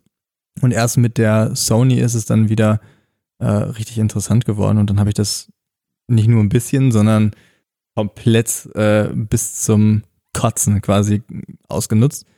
Äh, hab mir auch direkt ein 50 mm 1.8, richtiges Klischee Anfang, Anfängerobjektiv, aber halt auch irgendwie geil Ja, dazu geholt. Mm, Und von da an ist es halt irgendwie eskaliert. That's how we got here. Ja, mir fehlt gerade eine Anschlussfrage, aber letzten Endes so, warum eigentlich erst so spät so? Weil, weil dein Dad hat ja auch so wie so einen Zugang zu Fotos. Ja, also ich glaube, der war da irgendwo auch wieder ein prägender Faktor, also genau wie beim Motorradfahren. Ähm, fotografiert auch, äh, fotografiert mein Vater auch. Äh, zwar keine Motorräder, sondern eher so Architekturfotografie, aber äh, ich hatte oder hätte über ihn halt auch direkt den Bezug haben können, habe ihn aber irgendwie erst deutlich später gefunden Mhm. und habe erst spät gemerkt, wie geil es eigentlich ist, über Fotografie auch so die Ästhetik von einem Moment einzufangen. Mhm. Ich habe halt ganz lange immer gedacht, Video ist viel interessanter, weil bewegtes Bild ist einfach aufregender. Äh, aber die, die Challenge bei einem Foto ist ja, einen Moment in seinem, seinem Gefühl oder seinem, seinem Eindruck in einem einzigen Moment komprimiert einzufangen, Ja. sozusagen. Also ein, Gef- ein Gefühl auf ein Standbild zu prägen. Hm. Und ähm, das finde ich total interessant und das, das macht mir bis heute auch noch Spaß. Mhm. Selbst wenn ich ganz häufig dann auch einfach nur Stumpfbilder von meinem Motorrad mache. das ist dann, hat dann Wie vielleicht nicht alle? immer diesen, ja, genau, wie wir alle, ähm, hat dann vielleicht nicht immer diesen tieferen äh, künstlerischen Anspruch. Aber ja, also ich versuche zumindest immer von all den Momenten, äh, die ich so mit dem Motorrad erlebe, das so einzufangen, wie, wie ich es selber erlebe, wie es so meiner Wahrnehmung entspricht und das halt den Leuten dann vermitteln zu können. Könntest du definieren, was ein gutes Bild ausmacht? Also vielleicht auch in unserem Motorradkontext? Wa- wa- Was sagt Edges Supermotard ist ein gutes Motorradbild? N nicht immer das oder, oder manchmal sogar, glaube ich, selten das, was ich selber hochlade, weil ich zum Beispiel viel lieber auch äh, häufiger Bilder mit, mit anderen darauf oder vielleicht auch mal von mir in Bewegung zeigen würde, Hm. weil Motorrad eben auch eine große Dynamik beinhaltet. Also man steht ja selten mit seinem Bike irgendwo. Ja, war. Es ist total absurd, wie, wie, viel, wie viel Standbilder wir von, von unseren Bikes machen. Aber es geht halt kaum irgendwie anders. Es Hm. sei denn, man macht es wie äh, Scharf oder Turbo Scharf ja auf Instagram, Ja. der ganz viel mit einer GoPro und einem Selfie-Stick arbeitet und sich dann selber dabei fotografiert. Aber auch das ist ja eher aus der Not heraus geboren. Hm. Und so richtige bewegte Bilder bekommt man halt immer nur dann, wenn man einen Fotografen irgendwie mit dabei hat, der dann Bilder von einem selbst macht. Oder du machst Fotos von Oder anderen. du machst Fotos von anderen, aber dann bist du eben nicht derjenige, der auf den Fotos zu sehen ist. Hm. Und das ist auch immer nur begrenzt spannend sozusagen. Also sei denn, braucht ein der reine Motorrad in Fotograf. der Bewegung oder beim Fahren, also eine Dynamik, eine Person Auf mit da drauf. ähm, eine schöne Kulisse schadet natürlich nie. Und Eher Stadt oder Landschaft? also Stadt ist häufig aufregender, authentischer und spannender, glaube ich, ist eigentlich, also spannender im Sinne vom, vom Fahrerischen her, ist auf jeden Fall Land. Ich finde, es kommt aufs Motorrad an. Das kommt aus dem Motorrad an, ja. Ich glaube, ich Es glaube, glaub, es so eine Afrika-Twin würde ich dann gerne wieder irgendwo im, im Gelände so zeigen. So Also ich, Offroadig, auch wenn sie wahrscheinlich nie so bewegt sein würde. ich sag mal, wenn du mit einer Afrika Twin ein, ein Bild vor irgendeiner Hochglanzfassade machst, dann äh, sieht das halt schon irgendwie weird aus. Aber eine Witte Pillen in der Stadt. Das ist dann schon wieder eine, eine andere Baustelle. Also ich gebe dir recht, das kommt auf jeden Fall aufs Bike an. Man kann das nicht pauschalisieren, Hm. aber tendenziell würde ich schon eher sagen, außerhalb der Stadt. Mm, Und im Idealfall ist es halt ein Bild, was dich dazu einlädt, nicht nur einmal drüber zu schauen und dann wieder weiter zu scrollen, sondern, sondern ein bisschen länger zuzusehen und dich irgendwie boah, auch wenn das jetzt ganz pathetisch klingt, so in seinen Bann zieht oder, oder so ein bisschen mehr zu erzählen hat, dass du, Mhm. dass du so ein Gefühl dafür bekommst, was sich eigentlich so daran abgespielt hat und du so ein, für einen Moment innehältst. Mhm. Das mehr, mehr Kontext eigentlich braucht es im Prinzip. mehr, mehr Kontext. Aber das, das ist natürlich die Das ist die absolute. Königsklasse. Genau. Genau. Und äh, dass man das nicht bewerkstelligen kann, wenn man sich auch zum Anspruch macht, täglich oder alle paar Tage zu Mhm. Sachen hochzuladen. Alleine schon, weil man nicht immer irgendwen hat, mit dem man fahren kann oder der von einem Bilder macht oder der vielleicht auch Den- spektakulär genug fährt, um von ihm Bilder zu machen. Ähm, oder auch nur Bock darauf hat. Das äh, liegt ja auch irgendwo auf der Hand und dadurch kommen dann auch solche Sachen zustande wie jede Menge Standbildaufnahmen, wo man dann vielleicht darauf achtet, die Komposition irgendwie interessant zu machen. Mhm. Das, ja, Ganz schön viel Foto-Nerd-Talk. ja, soll sie auch Aber ich sein. glaube, Darauf habe ich mich, ich- ich ich sagen. all die Zeit gefreut hier. Wollte ich sagen, also wer, wer den Podcast hier mit mir einschaltet, der, der hat ja wahrscheinlich darauf spekuliert. Ja. Okay, pass auf, wir machen es mal so, weil wahrscheinlich auch viele zuhören, die gerne so gute Fotos machen würden wie du oder ich. Mhm. Kann- Mein Geheimnis für ein gutes Foto. Fünf Tipps. Fünf Tipps. Okay, pass auf, ich fange an. Tipp Nummer eins, gutes Licht. Ja. Was ist aber gutes Licht? Gutes Licht ist eigentlich morgens oder abends tendenziell richtig tagsüber, wenn die Sonne hoch am Himmel steht, so gerade im Sommer, Mhm. würde ich niemandem, wirklich niemandem zum Foto machen empfehlen, weil du sehr harte Schatten hast, weil du, wenn du sie denn überhaupt siehst, weil sie in der Regel halt sehr steil nach unten fallen und so zum, zum Abend hin oder früh am Morgen hast du halt ein ganz warmes, weiches Licht, was lange Schatten wirft und damit die Landschaft irgendwie auch wesentlich oder dein Bike wesentlich interessanter wirken lässt. Genau. Und ich sag mal, der Himmel ist ja in der Regel dann auch noch mal ein bisschen geiler. Genau. Also im Prinzip ja einfach, wenn man sich das Gesicht mal so vorstellt, man nimmt jetzt eine Taschenlampe und stellt die genau über seinen Kopf, dann hat man natürlich äh, Augen wie ein Waschbär. Die Augen fallen in den Schatten halt und das sieht sehr Ja. komisch aus. Ja. Aber wenn man so ein richtig Porträtbild sieht, dann ist das Gesicht immer ausgeleuchtet gut und aus einem schönen Winkel und genau das gleiche macht die Sonne, wenn sie einfach ein bisschen flacher steht. Absolut. Gibt es aber eine Lösung für, wenn du halt 12 Uhr unterwegs bist, wann wir halt normalerweise Motorrad fahren, geh in den Schatten. Ja, also Genau. in den Wald oder irgendwie mal Überdachung. Ja. Und dann aber, finde ich, wichtig fotografieren bei Möglichkeit so, dass du nicht diesen ganz hellen Part, den du ja, deswegen du ja nicht draußen bist, fotografierst. Oder Ja. einfach gesagt, du bist halt in so einem Flugzeughangar drinne, dann fotografier aber nicht so, dass du nach draußen fotografierst Ja. und dann einfach gleißendes Licht hast. Genau. Also das Problem tagsüber ist halt vor allem der Kontrast, weil da, wo die Sonne hinkommt, da ist es richtig hell Ja, und da, wo sie nicht hinkommt, ist es richtig dunkel. genau. Und äh, das sieht in der Regel einfach nicht besonders gut aus. Genau. Also das wäre auch auf jeden Fall mein erster Tipp gewesen. Tipp 2, Bildkomposition. Bildkomposition auf jeden Fall. Ähm, ich glaube, jeder neigt am Anfang dazu, einfach formatfüllend, mittig immer erst sein, sein Bike abzulichten. Kann man auch machen, gibt mit Sicherheit auch Situationen, in denen das geil aussieht, Ja. aber es wird halt ziemlich schnell, ziemlich langweilig. Und Ich würde sagen, darauf achten, dass so ein Motorrad oder das Motiv, das kann ja auch ein Fahrrad sein, immer ein bisschen Raum zum Atmen hat. Also dass Ja. es nicht von, von Rand zu Rand zu Rand zu Rand ist, sondern es braucht immer so ein bisschen Platz im Bild zu atmen. wobei wir da jetzt natürlich auch sagen, das sind Kriterien für ein gutes Foto, nicht für ein Foto, was gut auf Instagram performt. Ja. Sonst muss man genau das machen, was du gerade gesagt hast, was man nicht machen soll. das ist eine Anspielung auf. Okay, nee. Es, es war jetzt keine Anspielung auf irgendwen persönlich, es ist eine ich kann- Anspielung ich kenne auf, jemanden, auf der hat, der hat uns diesen Tipp gegeben, dass du es genau so und so und so machen musst. Und genau so musst du das Motorrad anschneiden und so groß muss das sein, weil dann funktioniert das richtig gut. Und ich so, ja.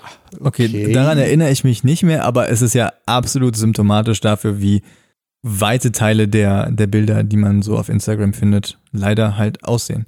Und nicht ohne Grund, weil das ist das, was so ein Algorithmus hervorbringt, der äh, ja, basiert darauf, was die, was die Leute sich angucken. Ne? Weil ja, Instagram bedeutet ja auch, ne, desto mehr vom Bike du siehst, desto besser auf den kleinen Display, was aber auch bedeutet, genau. 4 zu 5, dieses Format ist das Beste, weil es am meisten Platz auf deinem Display einnimmt und Ja. nicht 16 zu 9. Und dann fängst du natürlich irgendwie auch unbewusst an, auf immer Hochformat zu fotografieren. Ich meine, Genau. Boah, das, das ist auch so ein richtig, äh, richtig, richtige, ja, eigentlich ist es skurril, dass es, dass es so groß geworden ist oder, oder so, Ja. solche Auswirkungen hat, weil jeder normale Fotograf, mal in Anführungszeichen gesprochen, fotografiert ja im, im Querformat. Bis auf Porträt, was Genau, bis immer, auf, bis auf Porträt. Die fotografieren natürlich im Porträtformat. Ja. Ist halt naheliegend, wenn, wenn du Menschen fotografierst, einfach so von der räumlichen Ausdehnung, sage ich mal. So ein Ja. Mensch ist ja meistens zumindest eher hoch als breit. Und dementsprechend macht das schon Sinn, das im Hochformat zu fotografieren. Aber alles andere ist halt meistens eher, geht meistens eher in die Breite. Und wenn du so eine Landschaft einfangen will- willst, dann, dann ist es naheliegend, Querformat zu fotografieren. Und beim Motorradfahren hast du halt ganz häufig Landschaften und so ein Motorrad ist auch eher breit als hoch. ja, zwei Motorräder Und schon mal. Zwei Motorräder sowieso. Und einfach, weil man die, die Eigenschaften von so einem vertikalen Display und einem Feed, der daran angepasst ist, möglichst ausnutzen will, möglichst viel Fläche darauf einnehmen will, um möglichst viel Aufmerksamkeit zu generieren und denjenigen, der sich das anschaut, ganz lange auf dem Bild äh, behalten möchte, hat sich einfach dieses 4 zu 5 Hochformat so durchgesetzt. Und wenn ich durch meine Bilder schaue, die ich jetzt so im Laufe der Jahre gemacht habe, dann Ich ist es wollte sagen- erschreckend, wie viel Hochformat ich da drin habe. Und ich bin endlos dankbar für denjenigen, ich weiß nicht mehr, wer es war, der, äh, der mir diesen Floh ins Ohr gesetzt hat, diese äh, Panorama-Galerien zu machen, weißt du, wo du, wo du, äh, Ich mag das nicht. ach krass, okay. Na, also das ist immer so. Und ich finde, ich, man merkt. Erstmal nochmal kurz, kurze Erklärung, worüber wir reden. Also Ja. es gibt ja diese Galeriefunktion von Instagram, wo man mehrere Bilder gleichzeitig hochladen kann. Und ich mache das schon mal häufiger, dass ich dann ein Querformatbild nehme und das in mehrere Teile aufteile und dann kann man so über Vision nach links und rechts das gesamte Bild sozusagen sehen. Ja, aber du fotografierst dann aber wieder genau so, dass du weißt schon, oh, es wird ein Galeriepost oder du beschneidest das Bild schon, es wird ein Galeriepost und äh, manchmal ist es so, zeig mir doch das ganze Bild. Ich habe ja keinen Bock hier durchzuflippen und dann das Motorrad so in der Mitte angeschnitten. Ich sitze dann da mit meinem Finger und swipe so hin und rüber, damit ich irgendwie so ein Gefühl für das Gesamte bekomme. Und Mann, aber wahrscheinlich mag dann irgendwie Instagram, du lange auf so einem Beitrag letzten Endes bleibst und hier äh, Richtig. links und rechts swipes. So. Ja, das ist mein diabolischer Plan, um dich länger auf meinem Post zu behalten. Ich kann mich kaum noch Deine, losreißen. deine Unzufriedenheit ist äh, das, worauf ich hinaus will. Let letztens kam ich nicht, kam ich zu spät zur Arbeit, weil ich den ganzen Tag zu Hause saß und konnte nicht dieses Foto. Nein. Typische Situation. Aber wir wollen ja bessere Fotografen werden, nicht bessere Social Media Leute. Äh, Bildkomposition. Bildkomposition, was auch, also oft sehe ich, dass Leute halt wirklich formatfüllend das Motorrad füllen, aber so in so einem komischen Modus halt. Du kannst ja so ein Motorrad auch halb anschneiden, funktioniert auch. Äh, einfach so ein bisschen dem Motorrad in der Gesamtheit Platz geben zum Atmen oder auch einfach sagen, nicht mittig ganz rein fotografiert, sondern ein bisschen mehr nach links oder rechts angeordnet. Ja, So diese zwei Drittel, also man kann ja beim iPhone diese Gitterlinien sich einblenden lassen. genau. Und also dann, das, das ist das beste Feature bei jeder Kamera für Bildkomposition. Immer diese Drittellinien einblenden lassen. aber dann, das Motorrad muss immer in, ins Bild reinschauen, nicht rausschauen. Ja, das ist das gleiche, aber auch bei Porträts. Es sieht immer irgendwie komisch aus, wenn jemand aus dem Bild herausschaut. Also was wir damit meinen ist, wenn ihr äh, euer Motorrad jetzt am rechten Bildrand positioniert, Ja. dann sollte die Vorderseite von eurem Motorrad nach links zeigen und nicht nach rechts. Ja. Sonst äh, wirkt es einfach falsch positioniert. Irgendwie off, ja. Genau, genau, weil man, man, man gibt ja damit eine, eine Richtung und damit auch eine Blickrichtung vor. Mhm. Und äh, wenn die halt aus dem Bild herausführt, dann habt ihr halt sofort den Betrachter irgendwo verloren. Ja. Auch vielleicht alternative Winkel mal probieren, weil meistens Leute nehmen ihr Handy und fotografieren aus der Höhe, wo du dein Handy hältst. Vielleicht mal komplett ganz runtergehen Ja, oder komplett hochgehen. Also wirklich mal ausprobieren und wirklich probieren, sich da so ein bisschen ranprobieren. Das ist schon Tipp 2. Tipp 3, jetzt du. Ohne Hilfe. Ich, ich wollte ich wollt gerade schon sagen, also bisher waren das, waren das weniger Bike-Tipps mit EOS, sondern Bike-Tipps von Martin für EOS, mit EOS. Ich werde dir so eine Linie vorgeben. ne? Okay, Also die Basics Also- sind so wichtig, deswegen dachte ich, okay, reden wir über Basics erstmal. okay. Äh, Tipp 3, möglichst viel Bouquet. Nein, Spaß. ähm, Nein, das ist halt, das ist halt genau das, äh, was ganz viele Leute am Anfang denken, was ein gutes Bild ausmacht.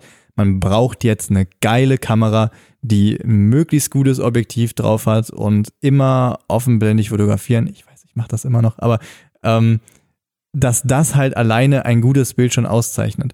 Man braucht inzwischen würde ich mal behaupten, für die meisten Situationen noch nicht mal mehr eine, eine wirkliche Systemkamera, Spiegelreflexkamera oder sowas. Das allermeiste könnte man auch mit einem Handy machen. Mhm. Einzig jetzt bei Gegenlicht oder Nachtaufnahmen wird es dann irgendwann schwierig zumindest. Geht Ja, auch, aber Lange zumindest schwierig. wirklich, ja. Und ähm, so ansonsten äh, braucht es halt keine ultra teure Kamera mit super vielen Features. Nee. Auch Dilo ist da wieder ein Erst sehr gutes Beispiel dafür. Der Genau. kann gar nicht so eine Unschärfen äh, erzeugen mit seiner Kamera, sei denn es liegt 20 Zentimeter vor ihnen. Aber sonst, wenn der darauf achtet, hat der auch mit so einem Weitwinkelobjektiv, was er letzten Endes hat, auch nie diese Möglichkeiten, Nee. den Untergrund so unscharf zu machen. Und es fällt dir aber auch nie auf, so irgendwie als negativ, ja. Genau. Und ich glaube, manche Leute vergessen auch, dass gerade solche Einschränkungen einen häufig auch weiterbringen können in dem, was man macht. Also wenn man direkt damit beginnt, äh, das heftigste Equipment sofort am Start zu haben, dann ist man einfach verleitet dazu, äh, ja, sich gar nicht so weiter damit zu befassen. Also Ja. ohne jetzt Namen zu nennen, aber ich habe letztens noch mit jemandem geschrieben, der sich eine, ähm, eine Sony-Systemkamera gekauft hat und Mhm. mit einem 50 mm Objektiv fotografiert.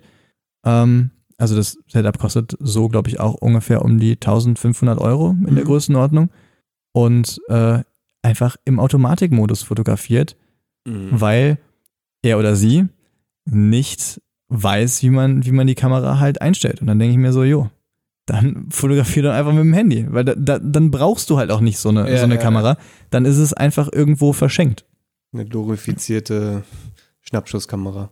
Genau, mehr ist es dann halt wirklich nicht. Also das ist dann einfach so, wie man, wie man im Englischen halt sagt, Point and Shoot. Dann Genau. einfach, einfach draufgehalten sozusagen. Ja. Deswegen, grundsätzlich braucht man kein Equipment, aber wenn man sich Equipment holt, dann, äh, Bedacht. Und dann möglichst- genau, dann bedacht und dann braucht es wenig Budget das maximal rausholen. Genau. Also dann muss es halt auch keine Kamera sein, die jetzt gerade irgendwie auf den Markt gekommen ist, sondern dann kann man sich vielleicht entweder eine gebrauchte holen oder eine, die es vielleicht schon ein bisschen länger gibt.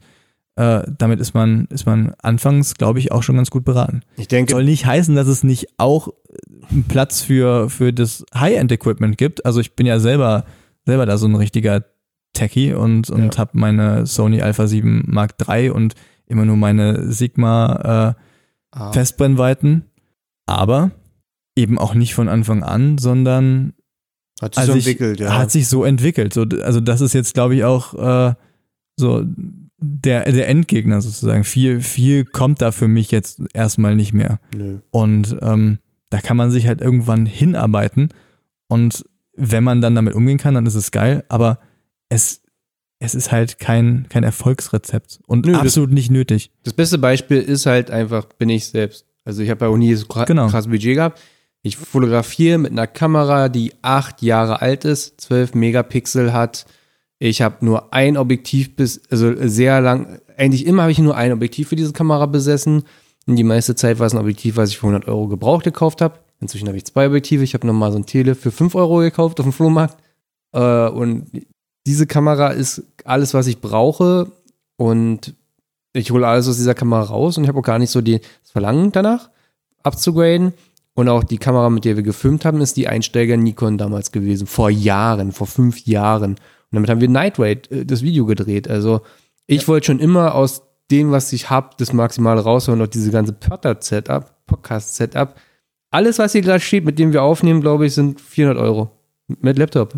Also, ist lächerlich und alles Gebrauch gekauft und deswegen wirklich da versuchen, sich nicht in der Ausrüstung zu verlieren, sondern mehr zu fotografieren. Und das, was man sich an Equipment holt, halt mit, mit Bedacht und da, wo es halt wirklich notwendig ist, wo es Sinn macht. Tipp 4? Tipp 4. Hm. Pass auf, ich würde den Tipp 5 finde ich immer richtig wichtig, deswegen würde ich Tipp 4 so vorgeben, auch mal Bilder bearbeiten. Aber Mit Bedacht. mit Bedacht. Ich würde, glaube ich, ich würde, glaube ich, ich würde, glaube ich, nee, aber soll ich, soll ich das jetzt so, so pluggen, dass das meine Idee ist oder, oder willst, willst du das jetzt so?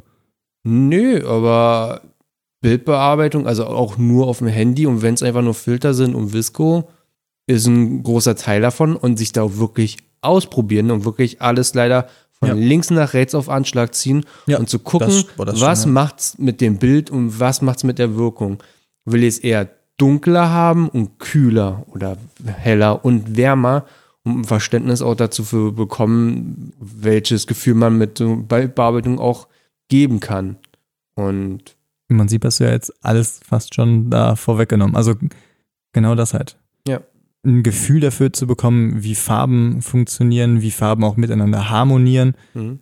wie man nachträglich noch die Lichtstimmung in so einem Bild beeinflussen kann. Das macht total viel aus. Mhm. Damit kann man einem Bild nochmal einen ganz anderen Look und, und Eindruck verleihen, als das so direkt aus der Kamera der Fall ist. genau. Häufig kriegt die Kamera das ja auch nicht so eingefangen, wie man es mit, mit den eigenen Mhm. Augen gerade sieht. Also das fängt schon damit an, dass man, äh, dass man selbst bei strahlendem Sonnenschein immer noch alles am Himmel erkennen kann, Mhm. aber auch keine Schwierigkeiten damit hat, irgendwo in den Schatten noch die Details zu erkennen. Ja. Und das kriegt so eine Kamera halt einfach nicht hin. Also man nennt es halt Dynamikumfang, ist jetzt so das Fotografie-Nerdwort. So, da kommt eine Kamera halt selten mit. Mhm. Und ähm, ja, einfach, einfach den Umgang damit zu lernen, zu wissen, was muss ich denn dann überhaupt einstellen oder, oder verstellen, um, äh, um am Ende vielleicht dem Look vielleicht ein bisschen näher zu kommen. Mhm. Oder das so zu beeinflussen, dass ich trotzdem am Ende einen Look habe, der gefällt, der ästhetisch ist. Mhm. Und Tipp, fü- Tipp, Tipp 5 finde ich den wichtigsten, aber die Frage wäre an dich, wie viele Bilder machst du im Jahr? Boah. Kannst du das sagen? Ich könnte eine Zahl droppen. Also, ich würde mal schätzen, mehr als 5000. Ja. Also, das ist, ich, ich weiß, worauf du hinaus willst, und das ist, glaube ich, wirklich der beste Tipp. Viele Bilder machen. Nicht Ja, nur alles, alles fotografieren. alles, genau. Und, mit- und wenn es nur mit den Handys, alles fotografieren, Ja. alles ausprobieren. Ich habe ich hab auch, ich kenne Leute, die, die halten dann einmal drauf Hm. und Merken im Nachhinein, das war's merken, nicht. Vielleicht genau, und das, das sollen. ist halt, genau, das, das wäre dann das, das denkbar Schlechteste. Also, die haben eine tolle Situation vor sich, richtig schönes Licht, super schönes Motiv. Ähm, der Moment ist absolut klasse. Die versuchen das mit der Kamera einzufangen. Und es braucht halt nur eine Kleinigkeit nicht gestimmt ha- zu haben. Mhm. Und häufig fällt das eben erst bei Foto 3, 4, 5, 6 auf oder so. Mhm. Und dann hat man eben nochmal die Möglichkeit, kurz nachzujustieren oder einfach diesen entscheidenden einen Schritt nach links oder rechts zu machen. Ja. Und auf einmal ergibt sich die Perspektive noch viel schöner. Äh, deswegen, ich, ich gehe immer wie so ein Irrer einfach durch die Gegend und probiere alle möglichen Blickwinkel aus, halt einfach drauf und äh, sammel so viel Bilder, wie ich kann. Einmal, um den Moment halt in seiner, in seiner ganzen Schönheit einzufangen. Ja.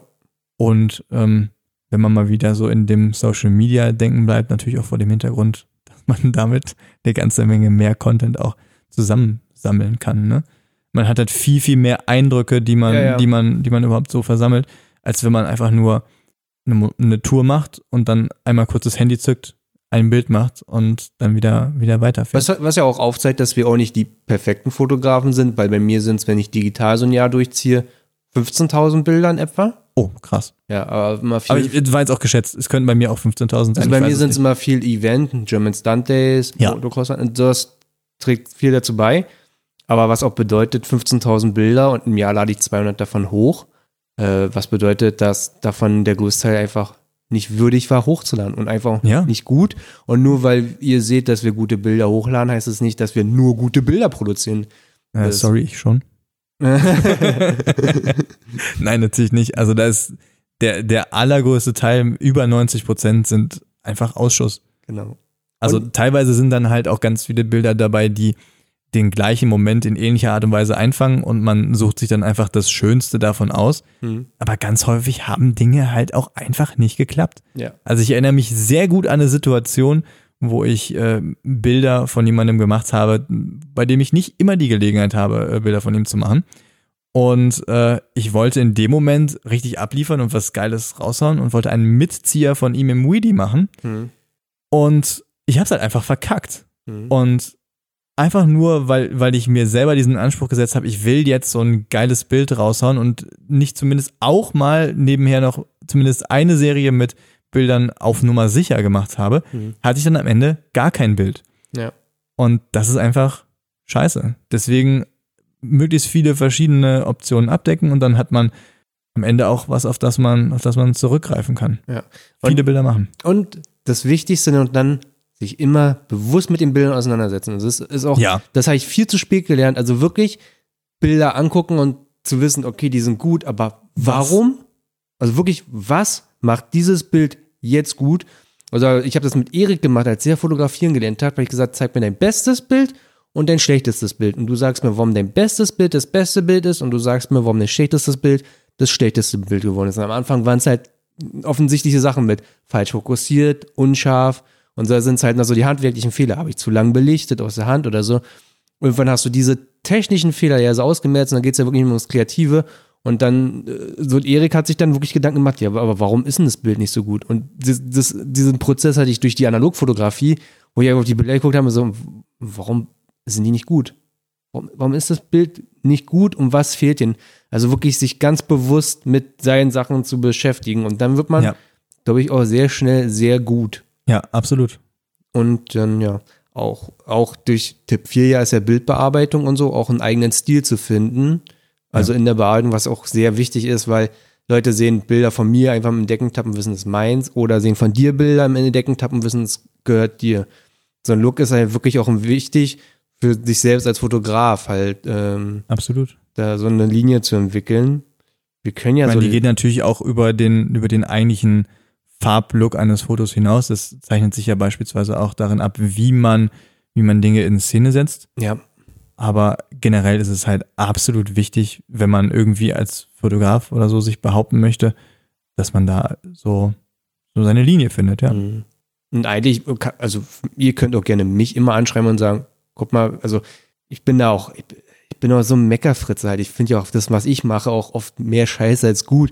Aber man kann mir auch immer was zeigen und dann gucke ich mal rauf und ich, das tut mir mal voll leid, dass ich nicht als erstes nicht mal sage, ey, das ist ein super Bild und so, aber ich kann immer sagen, okay, was dem fehlen würde, dass es halt wirklich gut ist. Und ihr könnt mir halt auch so ein Bild schicken und sagt, ey, äh, ganz offen, so ne- neutral, sagt mir mal, und wahrscheinlich dir auch genauso, äh, über sowas quatschen wir ja gerne. So, was fehlt dem Bild, dass es wirklich gut macht oder was kann ich da nochmal besser machen und so.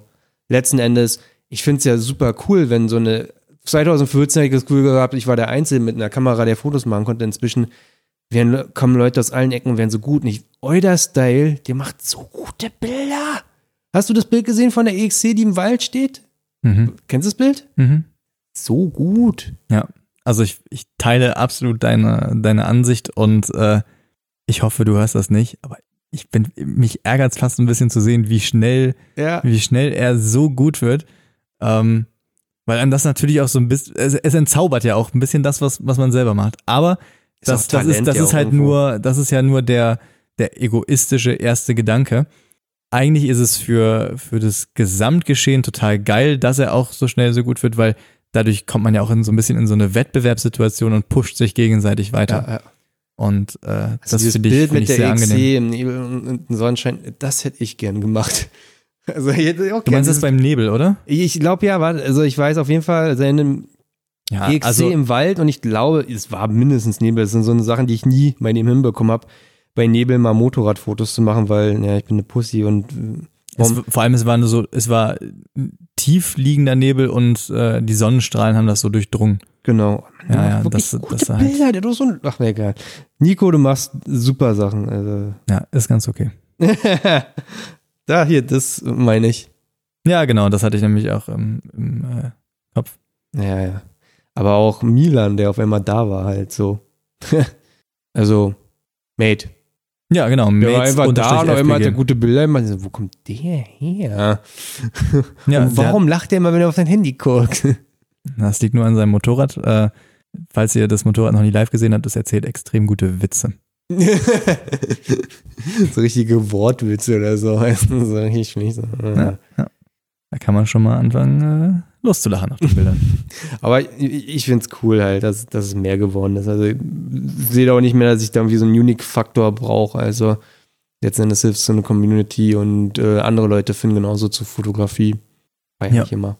Ich freue mich auf jeden Fall immer wieder, wenn ich jemanden neuen sehe, der äh, sich dafür entschieden hat, Fotos zu machen. Kennst Auch wenn, auch wenn ich manchmal ein bisschen grumpy bin und dann, dann hate oder erst die negativen Dinge anspreche, aber so ganz grundsätzlich freue ich mich erstmal. Kennst du den Kevin aus Berlin mit der 690? Ich glaube, du hast auch schon mal ein Bild von ihm geliked. Den habe ich auch letztens im Deckentab gefunden, dachte mir so, what, wer ist der? Und oh, aus Berlin und cool. Kevin aus Berlin mit der 96 sagt mir jetzt so erstmal nichts, aber das ist auch ich zeig dir ziemlich Bild. Du hast- unspezifisch. Ja, ich hast- glaube, ich weiß tatsächlich, wen du meinst, aber das ist jetzt eher Zufall, als dass es an deiner Ich zeig Beschreibung dir ein liegt. Bild. Ja, Okay. den kenne ich. Äh, sag mal, wie heißt der auf Instagram? Kevin unterstrich KWR. Ja. Hat 440 Abonnenten und, äh, Und sollte mindestens mal das Zehnfache haben. ja, also vor allen Dingen, weil- das, das Witzige finde ich ja daran, der kommt ja aus derselben Ecke wie ich, ohne dass man Kontakt zueinander hat, äh, fotografiert an den gleichen Locations, aber findet da einfach andere Wege oder andere Ansätze. Macht ja auch Spaß, mit anderen Leuten fotografieren zu gehen. Und ja, find's nice. Ähm, Gibt es Leute, die dich beim Fotografieren inspirieren, die so ein Vorbild sind? Ich weiß, also eine Person ist es natürlich Aaron. Ey, Aaron. Aaron Ja, also, Brimble. Oder? ja, der auf jeden Fall. Also Aaron Brimhall auf Instagram. Brimble. Äh, Aaron B. Hall, glaube ich. Ja. Ähm, ja, einfach ein total ikonischer, guter Fotograf, der auch selber viel Bezug zum Motorradfahren hat, aber generell auch Motorsport und der ist halt sehr, sehr vielseitig und hat so einen ganz entsättigten, total eigenen Look. Ja. Ähm, ja, also der auf jeden Fall. Ich muss aber auch mal, äh, auch wenn das jetzt vielleicht ein bisschen weird ist, aber das, das muss ich an der Stelle auch nochmal ansprechen. Der größte Einflussfaktor war es zweifelsohne du. Ja. Also sorry, wenn das jetzt awkward ist, aber auf, Nee. auf jeden Fall, äh, weil du mich erstmal an, an die ganzen Bearbeitungstechniken und, und so weiter herangeführt hast und mir Dinge äh, bewusst gemacht hast, die ich bis dahin halt auch gar nicht gesehen habe. Hm. Weil au- auch all das, über das wir jetzt so, so nonchalant einfach mal sprechen und, und was halt für uns irgendwie ein gutes Foto ausmacht, das sind ja alles ganz viele zusammengetragene Erkenntnisse, die Ja. man sich so peu à peu erarbeitet hat. Und äh, die kommen selten von, von ganz alleine. Ja, ja. Also, Also, wenn dann halt über lange Zeiträume. Das, deswegen, deswegen hast du mir halt irgendwo auch ein, ja, so, so eine totale Abkürzung dazu verschafft. Und ich, Ja. ich, ich musste mir das halt eben nicht alles erstmal selber erarbeiten oder so da, da durchkommen, sondern konnte halt auf, auf deinen Erfahrungsschatz vielleicht auch schon zurückblicken. Das Ja, hat ich hab- mir auf jeden Fall geholfen. ich habe das gelernt ja auch in so einer Zeit, wo YouTube zwar schon Tutorials gemacht hat, also Leute haben Videos auf YouTube gemacht, aber es war alles noch sehr basic. Also du hast nicht so Insights bekommen von Berufsfotografen Ja. und ich habe wirkliche Kurse gebucht, mehrere hundert Euro teilweise, um Dinge zu lernen über Photoshop. Und für mich war Das- ist eine ganz komische Reihenfolge mit, ich wollte Bilder vom Motorrad machen und ich brauchte Bilder zum Bilderbearbeiten. Also Bilder bearbeiten war lange Zeit ein größerer Teil als die reine Fotografie. Ich brauchte eher Bilder zum Bilderbearbeiten. Das fand ich irgendwie viel geiler und habe mich da so unglaublich ausgelebt und habe dann so ganz viele Techniken zusammengebracht, halt so letzten Endes so dieses, äh, was wir hier machen, Dodge and Burn, ja so äh, Porträtfotografie letzten Endes. Absolut. Aber wir machen das zum Verständnis, äh, oder ich, nicht. naja, oder beziehungsweise, Kannst du nicht unser Betriebsgeheimnis hier ausplaudern? man, man, man kann natürlich so ein Lightroom in so einem Programm oder auch bei äh, Snapseed oder v, VSCO oder in den äh, äh, iPhone-Programm kann man etwas sehr dunkler oder heller machen. Du machst aber das ganze Bild immer dunkler oder heller. Genau. Und wir machen- Selektive Bearbeitung. Wir machen es halt sehr selektiv auf einer sehr, sehr, sehr, sehr, sehr kleinen A- Basis. Ne? Ja. Also es ist auch immer noch nicht das Motorrad an sich, sondern die Felge, hinten die Felge vorne, der Gabelschoner. Also alles sehr spezifisch angefasst, um den alles so ein bisschen auszuleveln, was Belichtung und Kontrast angeht. Und dann halt im Prinzip ein Motiv hat immer mehr Kontrast als der Hintergrund letzten Endes. Aber das sind so ganz viele Techniken, die ich irgendwie aus anderen Bereichen aufgenommen habe und dann vereint habe in dieses Motorradzeug. Und auch ganz und viel da von kann man ruhig auch mal sagen, da sind wir im Moment auch in einer Zeit, die geiler als je zuvor ist für, für Fotografie. ja. Man muss mittlerweile nicht einen einzigen Euro mehr investieren, um auf YouTube echt geilen Shit zu finden, mit dem man innerhalb kürzester Zeit all diese Techniken, die wir uns jetzt so Ja. erarbeitet haben, lernt. Äh, So Und viele schöne gutem Level. Channels. äh, Peter McKinnon natürlich. Peter McKinnon, genau, ist ja so ein bekannter Vertreter. Dann gibt es da noch einen äh, indischen Mitbürger, dessen Kanal heißt äh, Pix Imperfect oder Pix Ja. Perfect oder so ähnlich. äh, ist ganz markant, hat so eine, so eine richtig fette Monobraue. Flirn, Ähm, also, also P-H-L-E-N. Genau, also auch Learn. richtig cool. Den, Seit den schaue ich mir auch äh, häufig an, kann ich nur empfehlen. Ja, es gibt halt, es gibt echt einige, die, Mhm. die da, Man kann, kann sich gut solide- durchhangeln, finde ich immer. genau, man, man, Oder man- häufig, häufig kommt man dann auch, wie man bei uns am Niederrhein in meiner Heimat sagt, vom Hölzgen auf das Stöcksken. also von, vom einen aufs andere. Äh, und, und findet dann irgendwann auch neue Kanäle darüber, die, die ihrerseits wiederum coolen Mhm. Content liefern. Man, man kommt schon schnell zurecht und findet viele, viele interessante Videos und Inspirationen. Ja, auch Instagram. Also, Instagram genauso, ja. also wenn man einmal die richtigen Hashtags hat oder die richtigen Leute folgt, wie ich halt letzt, äh, dieses Jahr so angefangen habe mit Analogfotografie, habe ich schon erzählt, der ist auf einmal, der Entdeckentab war nur noch voll mit geilen Scheiß. Also, ich kam gar nicht mehr hinterher, das alles aufzunehmen, die ganzen Leute, den, den Stuff abzuschecken und so. Oder die Sachen, ich speichere mir das halt immer wieder ab oder so. Und das, das kann ich euch auch noch als Tipp geben. Ich, ich sehe auch Motorradbilder, die gar nicht so aus unserer Szene sind, zum Beispiel das Meta-Magazin. So, und ich sehe die Bilder und ich sage mir, ich will dieses Bild machen, aber mit einer Supermoto oder mit uns und so. Und dann speichere ich mir das ab und ich habe eine, du kannst sie ja in Ordner packen und ich habe eine, einen Ordner, der ist Shotlist und dann gehe ich hin und dann gucke ich rein und dann, okay, diesen Shot oder in der Art wollte ich schon immer mal machen, halt so.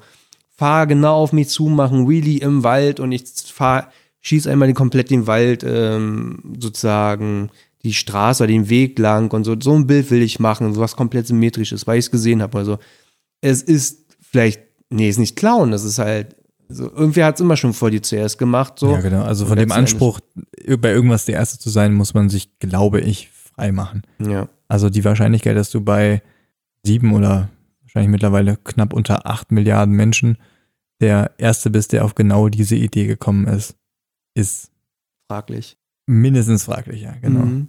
Aber ich finde, Aaron Brimball, da sind doch immer so, so eine Lifestyle-Fotos so. Genau, also der ist sehr vielseitig in dem, was er macht. Auf jeden Genau, Fall. also es ist mal so ein Lifestyle, der sich dadurch ergibt, finde ich, durch die Bilder. Und Meta genauso. Meta ist ja ein Printmagazin, was Reportagen macht. Und die machen immer Bilder, worauf ich auch in diesem Jahr sehr geachtet habe, dass all meine Bilder in einem gewissen Kontext stehen. Oder ich mache ganz viel Bilderserien, auch wenn ich es nicht poste. Und ich denke, das ist auch eine Challenge für jeden, der so anfängt. Ich mache ja auch ganz viel mit diesen Stories, wo ich mehrere Bilder in ein, auf eine Seite packe oder so oder mehr einfach so Bildserien machen halt. So wirklich, okay, sagen, ich mache heute einen Ölwechsel, okay, dann mache ich die Garage oder die Garage von außen, ein Foto, wie ich das alte Öl ablasse oder das neue Öl oder wie ich es einfülle. Also auch vielleicht ist eine Challenge für, für jeden, vielleicht auch mal für dich. Du machst eine Fotoserie mal. Ich weiß nicht, ob du sowas mal gemacht hast. So wirklich sagen, okay, ich würde jetzt eine Fotoserie machen, das sind zehn Bilder. Also ich habe nur zehn Bilder. Am Ende müssen zehn Bilder sein und mit denen will ich eine Geschichte erzählen. Vielleicht auch für einen Laien. Also gar nicht mal für jemand, der da einen Kontext dazu hat. Und ich denke, du wirst dann, musst, bist ja gezwungen, auf Dinge zu achten, viel bewusster zu gehen. Es muss halt eine gute Bildsprache haben. Und es ist auch eine gute Hausaufgabe für jemanden, der auch Placements vielleicht irgendwo machen will, also mit Instagram und Promotions und so, weil du kriegst dann ein ganz gutes Gefühl dafür, mit wenigen Bildern ein Produkt richtig darzustellen. Ja, Marie alleine- Charlotte kann das ganz gut, finde ich.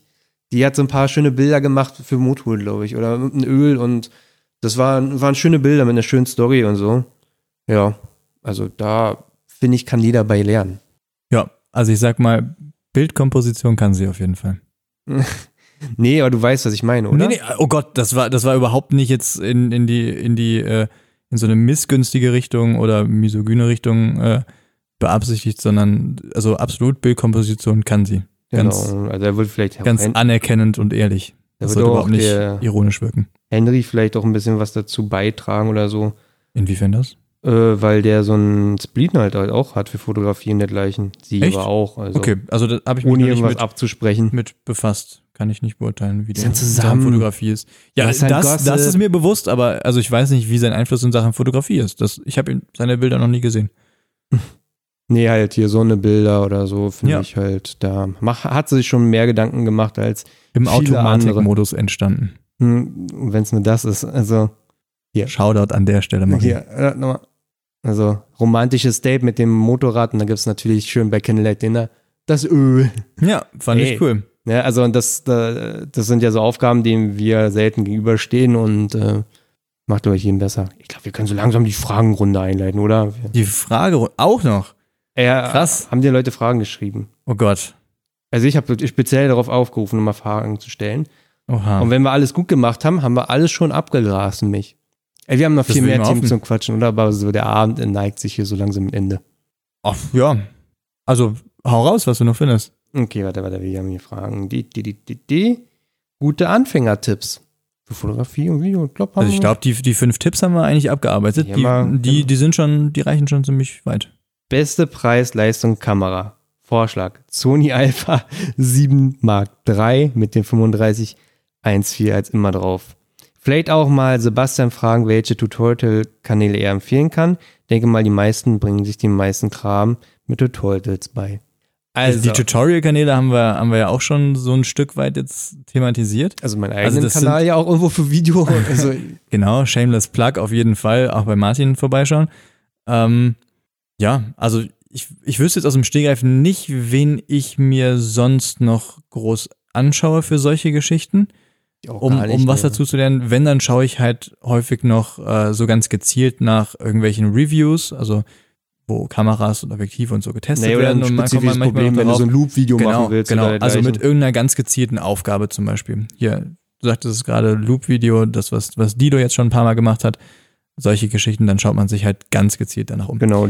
Ähm, und äh, Kamera mit bestem Preis-Leistungs-Verhältnis. Und dann die Und A7 da- nennen mit einem 3514, da reden wir ja auch über mehrere Das- tausend Euro. Genau, also die Kamera, der Body alleine kostet wahrscheinlich mittlerweile so 1,8 oder so und das Objektiv nochmal 700, 800 Euro und bisher schon bei zweieinhalb. Okay, da bin ich, glaube ich, der, der, der Beste für sowas. Dann sag ich, pass auf, Canon 5D Mark I, 300 bis 400 Euro, Vollformat-Kamera, 10 Megapixel, aber Vollformat, macht unglaublich gute Bilder. Ich hatte die mal gehabt und die hat einen sehr speziellen Look. Und ähm, das Canon 3520 für 200 bis 300 Euro. Da bist du bei 600 bis 700 Euro und hast eine Kombination, die sehr nah dran ist der Sony. Also Ja, 1,4 also- zu 2,0 ist nicht der Unterschied. Also vom Bokeh und auch was Licht reingeht letzten Endes. Und die 5D hat einen Vollformatsensor und das merkst du. Also der, wie die Bilder wirken, ist mal schwierig zu sagen, was jetzt so Vollformat-Look ist letzten Endes. Aber du hast es auf jeden Fall. Und ja klar, du hast jetzt keinen Bildstabi im Gehäuse, so brauchst du aber auch für die meisten Sachen nicht. Das, stimmt, das brauchst du Du nicht. kannst einen Kompromiss schaffen. Du fotografierst auch selten, glaube ich, mit ISO 12500 irgendwas. Die geht bis 3200. Das reicht. Also für den Anfang reicht es und dann ist ein ganz geringes Investment und du holst sehr viel dafür raus. Ja, also ich, Ansatz auf jeden Fall richtig. Ich würde dir jetzt allerdings in der Wahl der Kamera auf jeden Fall widersprechen. Ähm, es kommt ja immer darauf an, was, was jetzt die Ambition ist, aber zumindest für den Einstieg würde ich eigentlich jedem die Alpha 6000 empfehlen mit einem, also die Sony Alpha Mhm. 6000 empfehlen mit einem äh, Sigma 30 Millimeter 1,4. 1,4. Das Objektiv kostet gebraucht 200 Euro, 250 Mhm. oder sowas. Die Kamera kriegt man, war jetzt noch im, im Black Friday Sale für 380 Euro oder so, also Mhm. echt überschaubar, mit Objektiv sogar schon. Ähm, und die hat halt einen riesengroßen Vorteil, den ich jetzt zum Beispiel bei der, bei der äh, Canon 5D nicht sehe. Ähm, viele neigen dazu, auch sich so eine Kamera zu holen und sie dann nicht mitzunehmen, weil Ja, es einfach okay, klobig okay. ist. Und so eine Alpha 6000 ist halt einfach eine saukleine Kamera. Ja, ja, es ist okay. eine spiegellose Systemkamera. Das hat den großen Vorteil gegenüber so einer Spiegelreflexkamera wie der 5D, dass du direkt siehst, was du einstellst, also Belichtungszeit und so. Du, Ja. du kannst sofort sehen, was du machst. Ähm, du hast trotzdem Wechselobjektive. Du kaufst dir sogar noch in der Regel dann neues Equipment. ja, du kannst Video damit machen. Du kannst, du kannst auch noch Videos damit richtig geil machen. Äh, und bei dem neuen Equipment hast du meistens auch noch Garantie und tralala, falls du auf, auf sowas stehst. Ähm, und es ist einfach ein rundum geiles Paket, was du immer irgendwie mitschleppen kannst. Das ist nie, nie so klobig, dass du sagst, oh nee, das will ich jetzt aber nicht, will ich nicht in meinen Rucksack packen. Ja, Das stimmt. Ist, ja, ich bin ist auch ein bisschen. Genau, also wenn man schon ein bisschen tiefer in dem Game drin ist, dann würde ich vielleicht auch sowas empfehlen, wie, wie du das jetzt gerade äh, empfohlen hast. Ich würde vielleicht nicht ganz so weit zurückgehen, dass ich eine Mark 1 empfehlen würde, Aber, Aber Mark 2 kriegst du auch für 400 Euro schon. Genau. Die kann auch Video Also- dann. Erik hat die, die ist super. ne, sowas. Also ich, ich bin immer skeptisch bei den allerersten äh, Generationen von, von solchen Kameras, weil da häufig auch noch so ein paar Kinderkrankheiten drin sind und die zweite, dritte Generation dann meistens schon viel, viel Neuerungen und, und Verbesserungen Ja, aber eine A7 muss es nicht sein. Doch. Nein, absolut nicht. Also ist cool. Äh, ich habe ja selber eine, macht Bock. Ich würde sie mir auch wiederholen. Aber da muss man halt auch schon wissen, dass man da echt Spaß dran hat. Ja. Ansonsten ist das ein ziemlich großes Investment. Kannst du eine DRZ von kaufen? Und mittlerweile bei der Preislage nicht mehr, aber ja. ja, Also ich habe wahrscheinlich ein ähnliches Budget ausgegeben für meine DRZ damals. kann man ziemlich, ziemlich genau ähm, peilen. Was hast du, was hat denn Drei. der? Ja, also für, ja, genau, das, das Ja. kostet so ein Kamerasetup. Ja, ja, ja. So, und ich bin mit Nikon D700 super glücklich. Äh, es fragt hier einer, wie steht ihr zu dem Thema Smartphone-Fotografie? Könnte EOS sich vorstellen, auf Insta sein Handy als Kamera für Feed-Fotos zu nutzen? Fragt dieser äh, Elov. D-Love.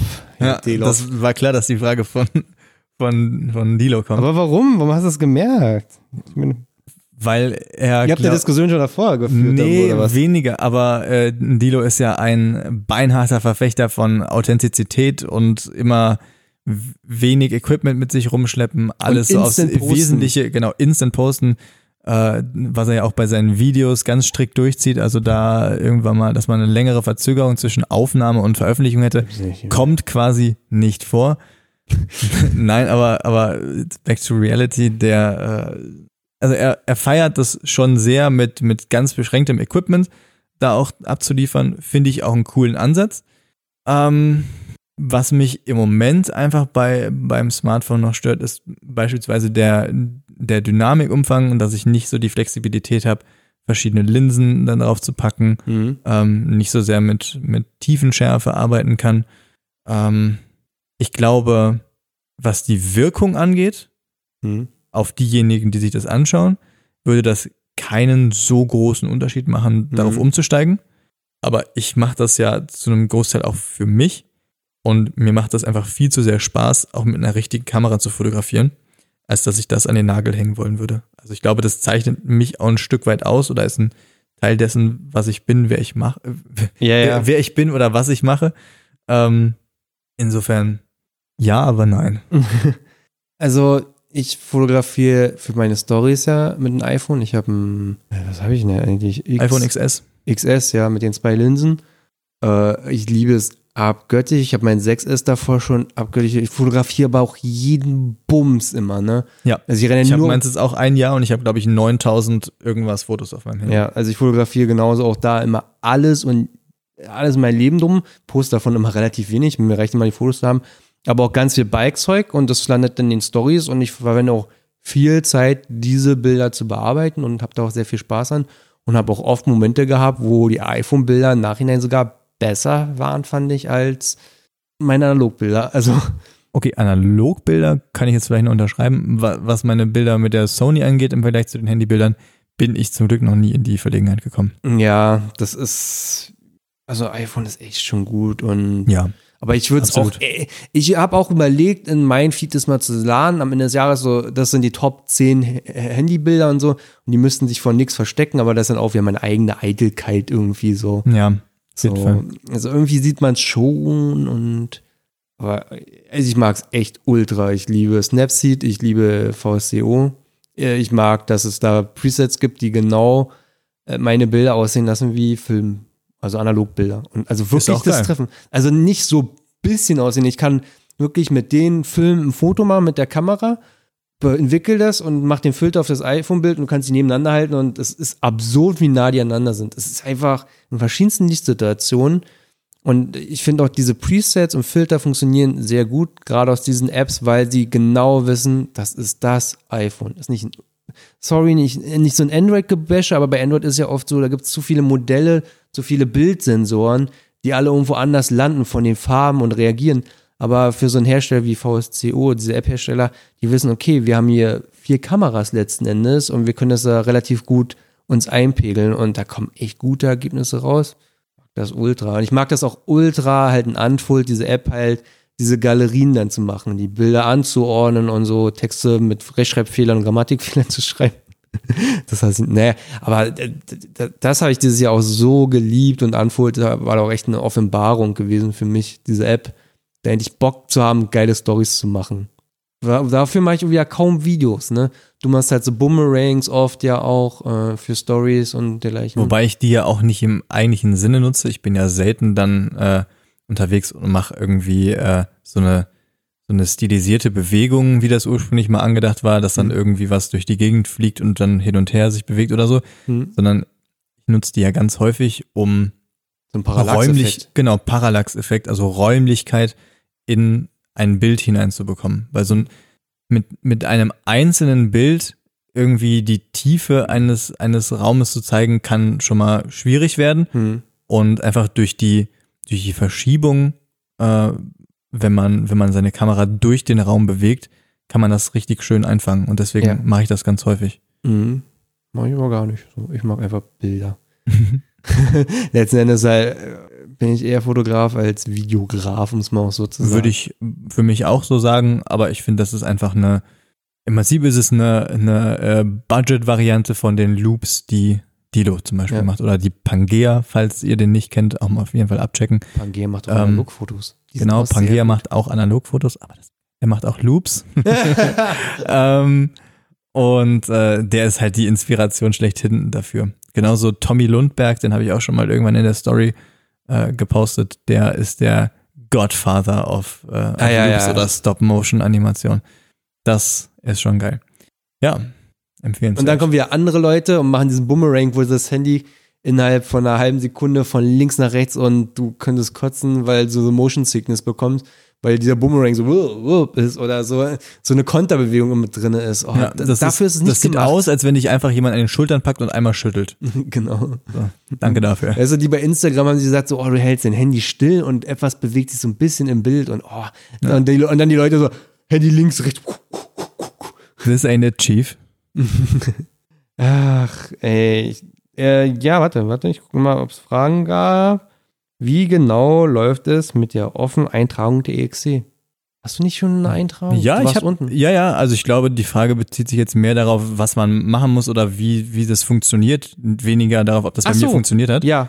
Äh, ja, es gibt genau einen einzigen Händler in Deutschland, zumindest soweit ich weiß, der die Mühe auf sich genommen hat, so ein so ein äh, Gutachten in Zusammenarbeit mit dem TÜV zu erstellen für mehr Leistung bei, äh, bei so einer EXC. Mhm. Der sitzt in Süddeutschland, kann man auch relativ easy rausfinden, wenn man ein bisschen recherchiert. Ich möchte jetzt keine Werbung für ihn machen, aber jeder, der interessiert ist, wird das mit Sicherheit rausfinden. Ähm, und der bietet eben an, dass man eine EXC 450 auf, also zumindest von der Modellreihe, wie ich sie habe, sprich Modelljahr 2000 2012 bis 2016 auf 42 PS einträgt und eine 500er auf, ich glaube. 46?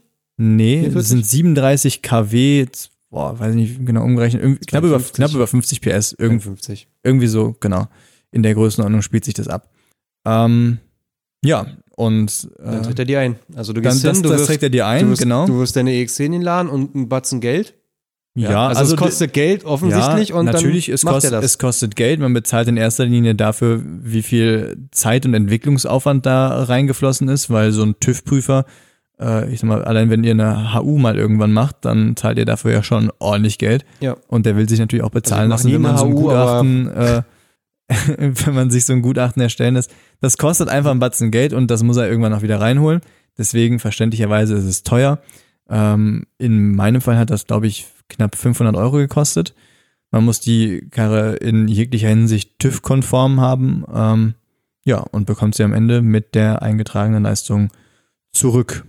Wie rechtlich sicher das ist, weiß ich ehrlich gesagt nicht, ist nicht mein Kompetenzbereich. Und ähm, ja, das muss auch, glaube ich, jeder, jeder für sich entscheiden, ob es ihm letztendlich äh, das Ganze wert ist, für äh, so eine Eintragung so viel Geld zu bezahlen. Hm. Für meinen, für meinen Seelenfrieden war es auf jeden Fall ganz angenehm und ähm, ja, ich glaube, ist ein ganz gutes Gefühl, wenn man angehalten wird und dann sagen kann, nee, nee, die Leistung ist eingetragen, das passt schon so. Mhm. Definitiv. Ja. Also. Kenn ich, als DRZ-Fahrer. ja, ich wirklich ja, ich, 40 PS. Ich als, ich als ehemaliger 690-Fahrer bin ja quasi auch. Äh, heißt ein ehemaliger, bist du immer noch in. Ja, bin ich, bin ich immer noch, aber ich bin so lange jetzt nicht gefahren, dass ich mich schon fast als ehemaliger bezeichnen würde.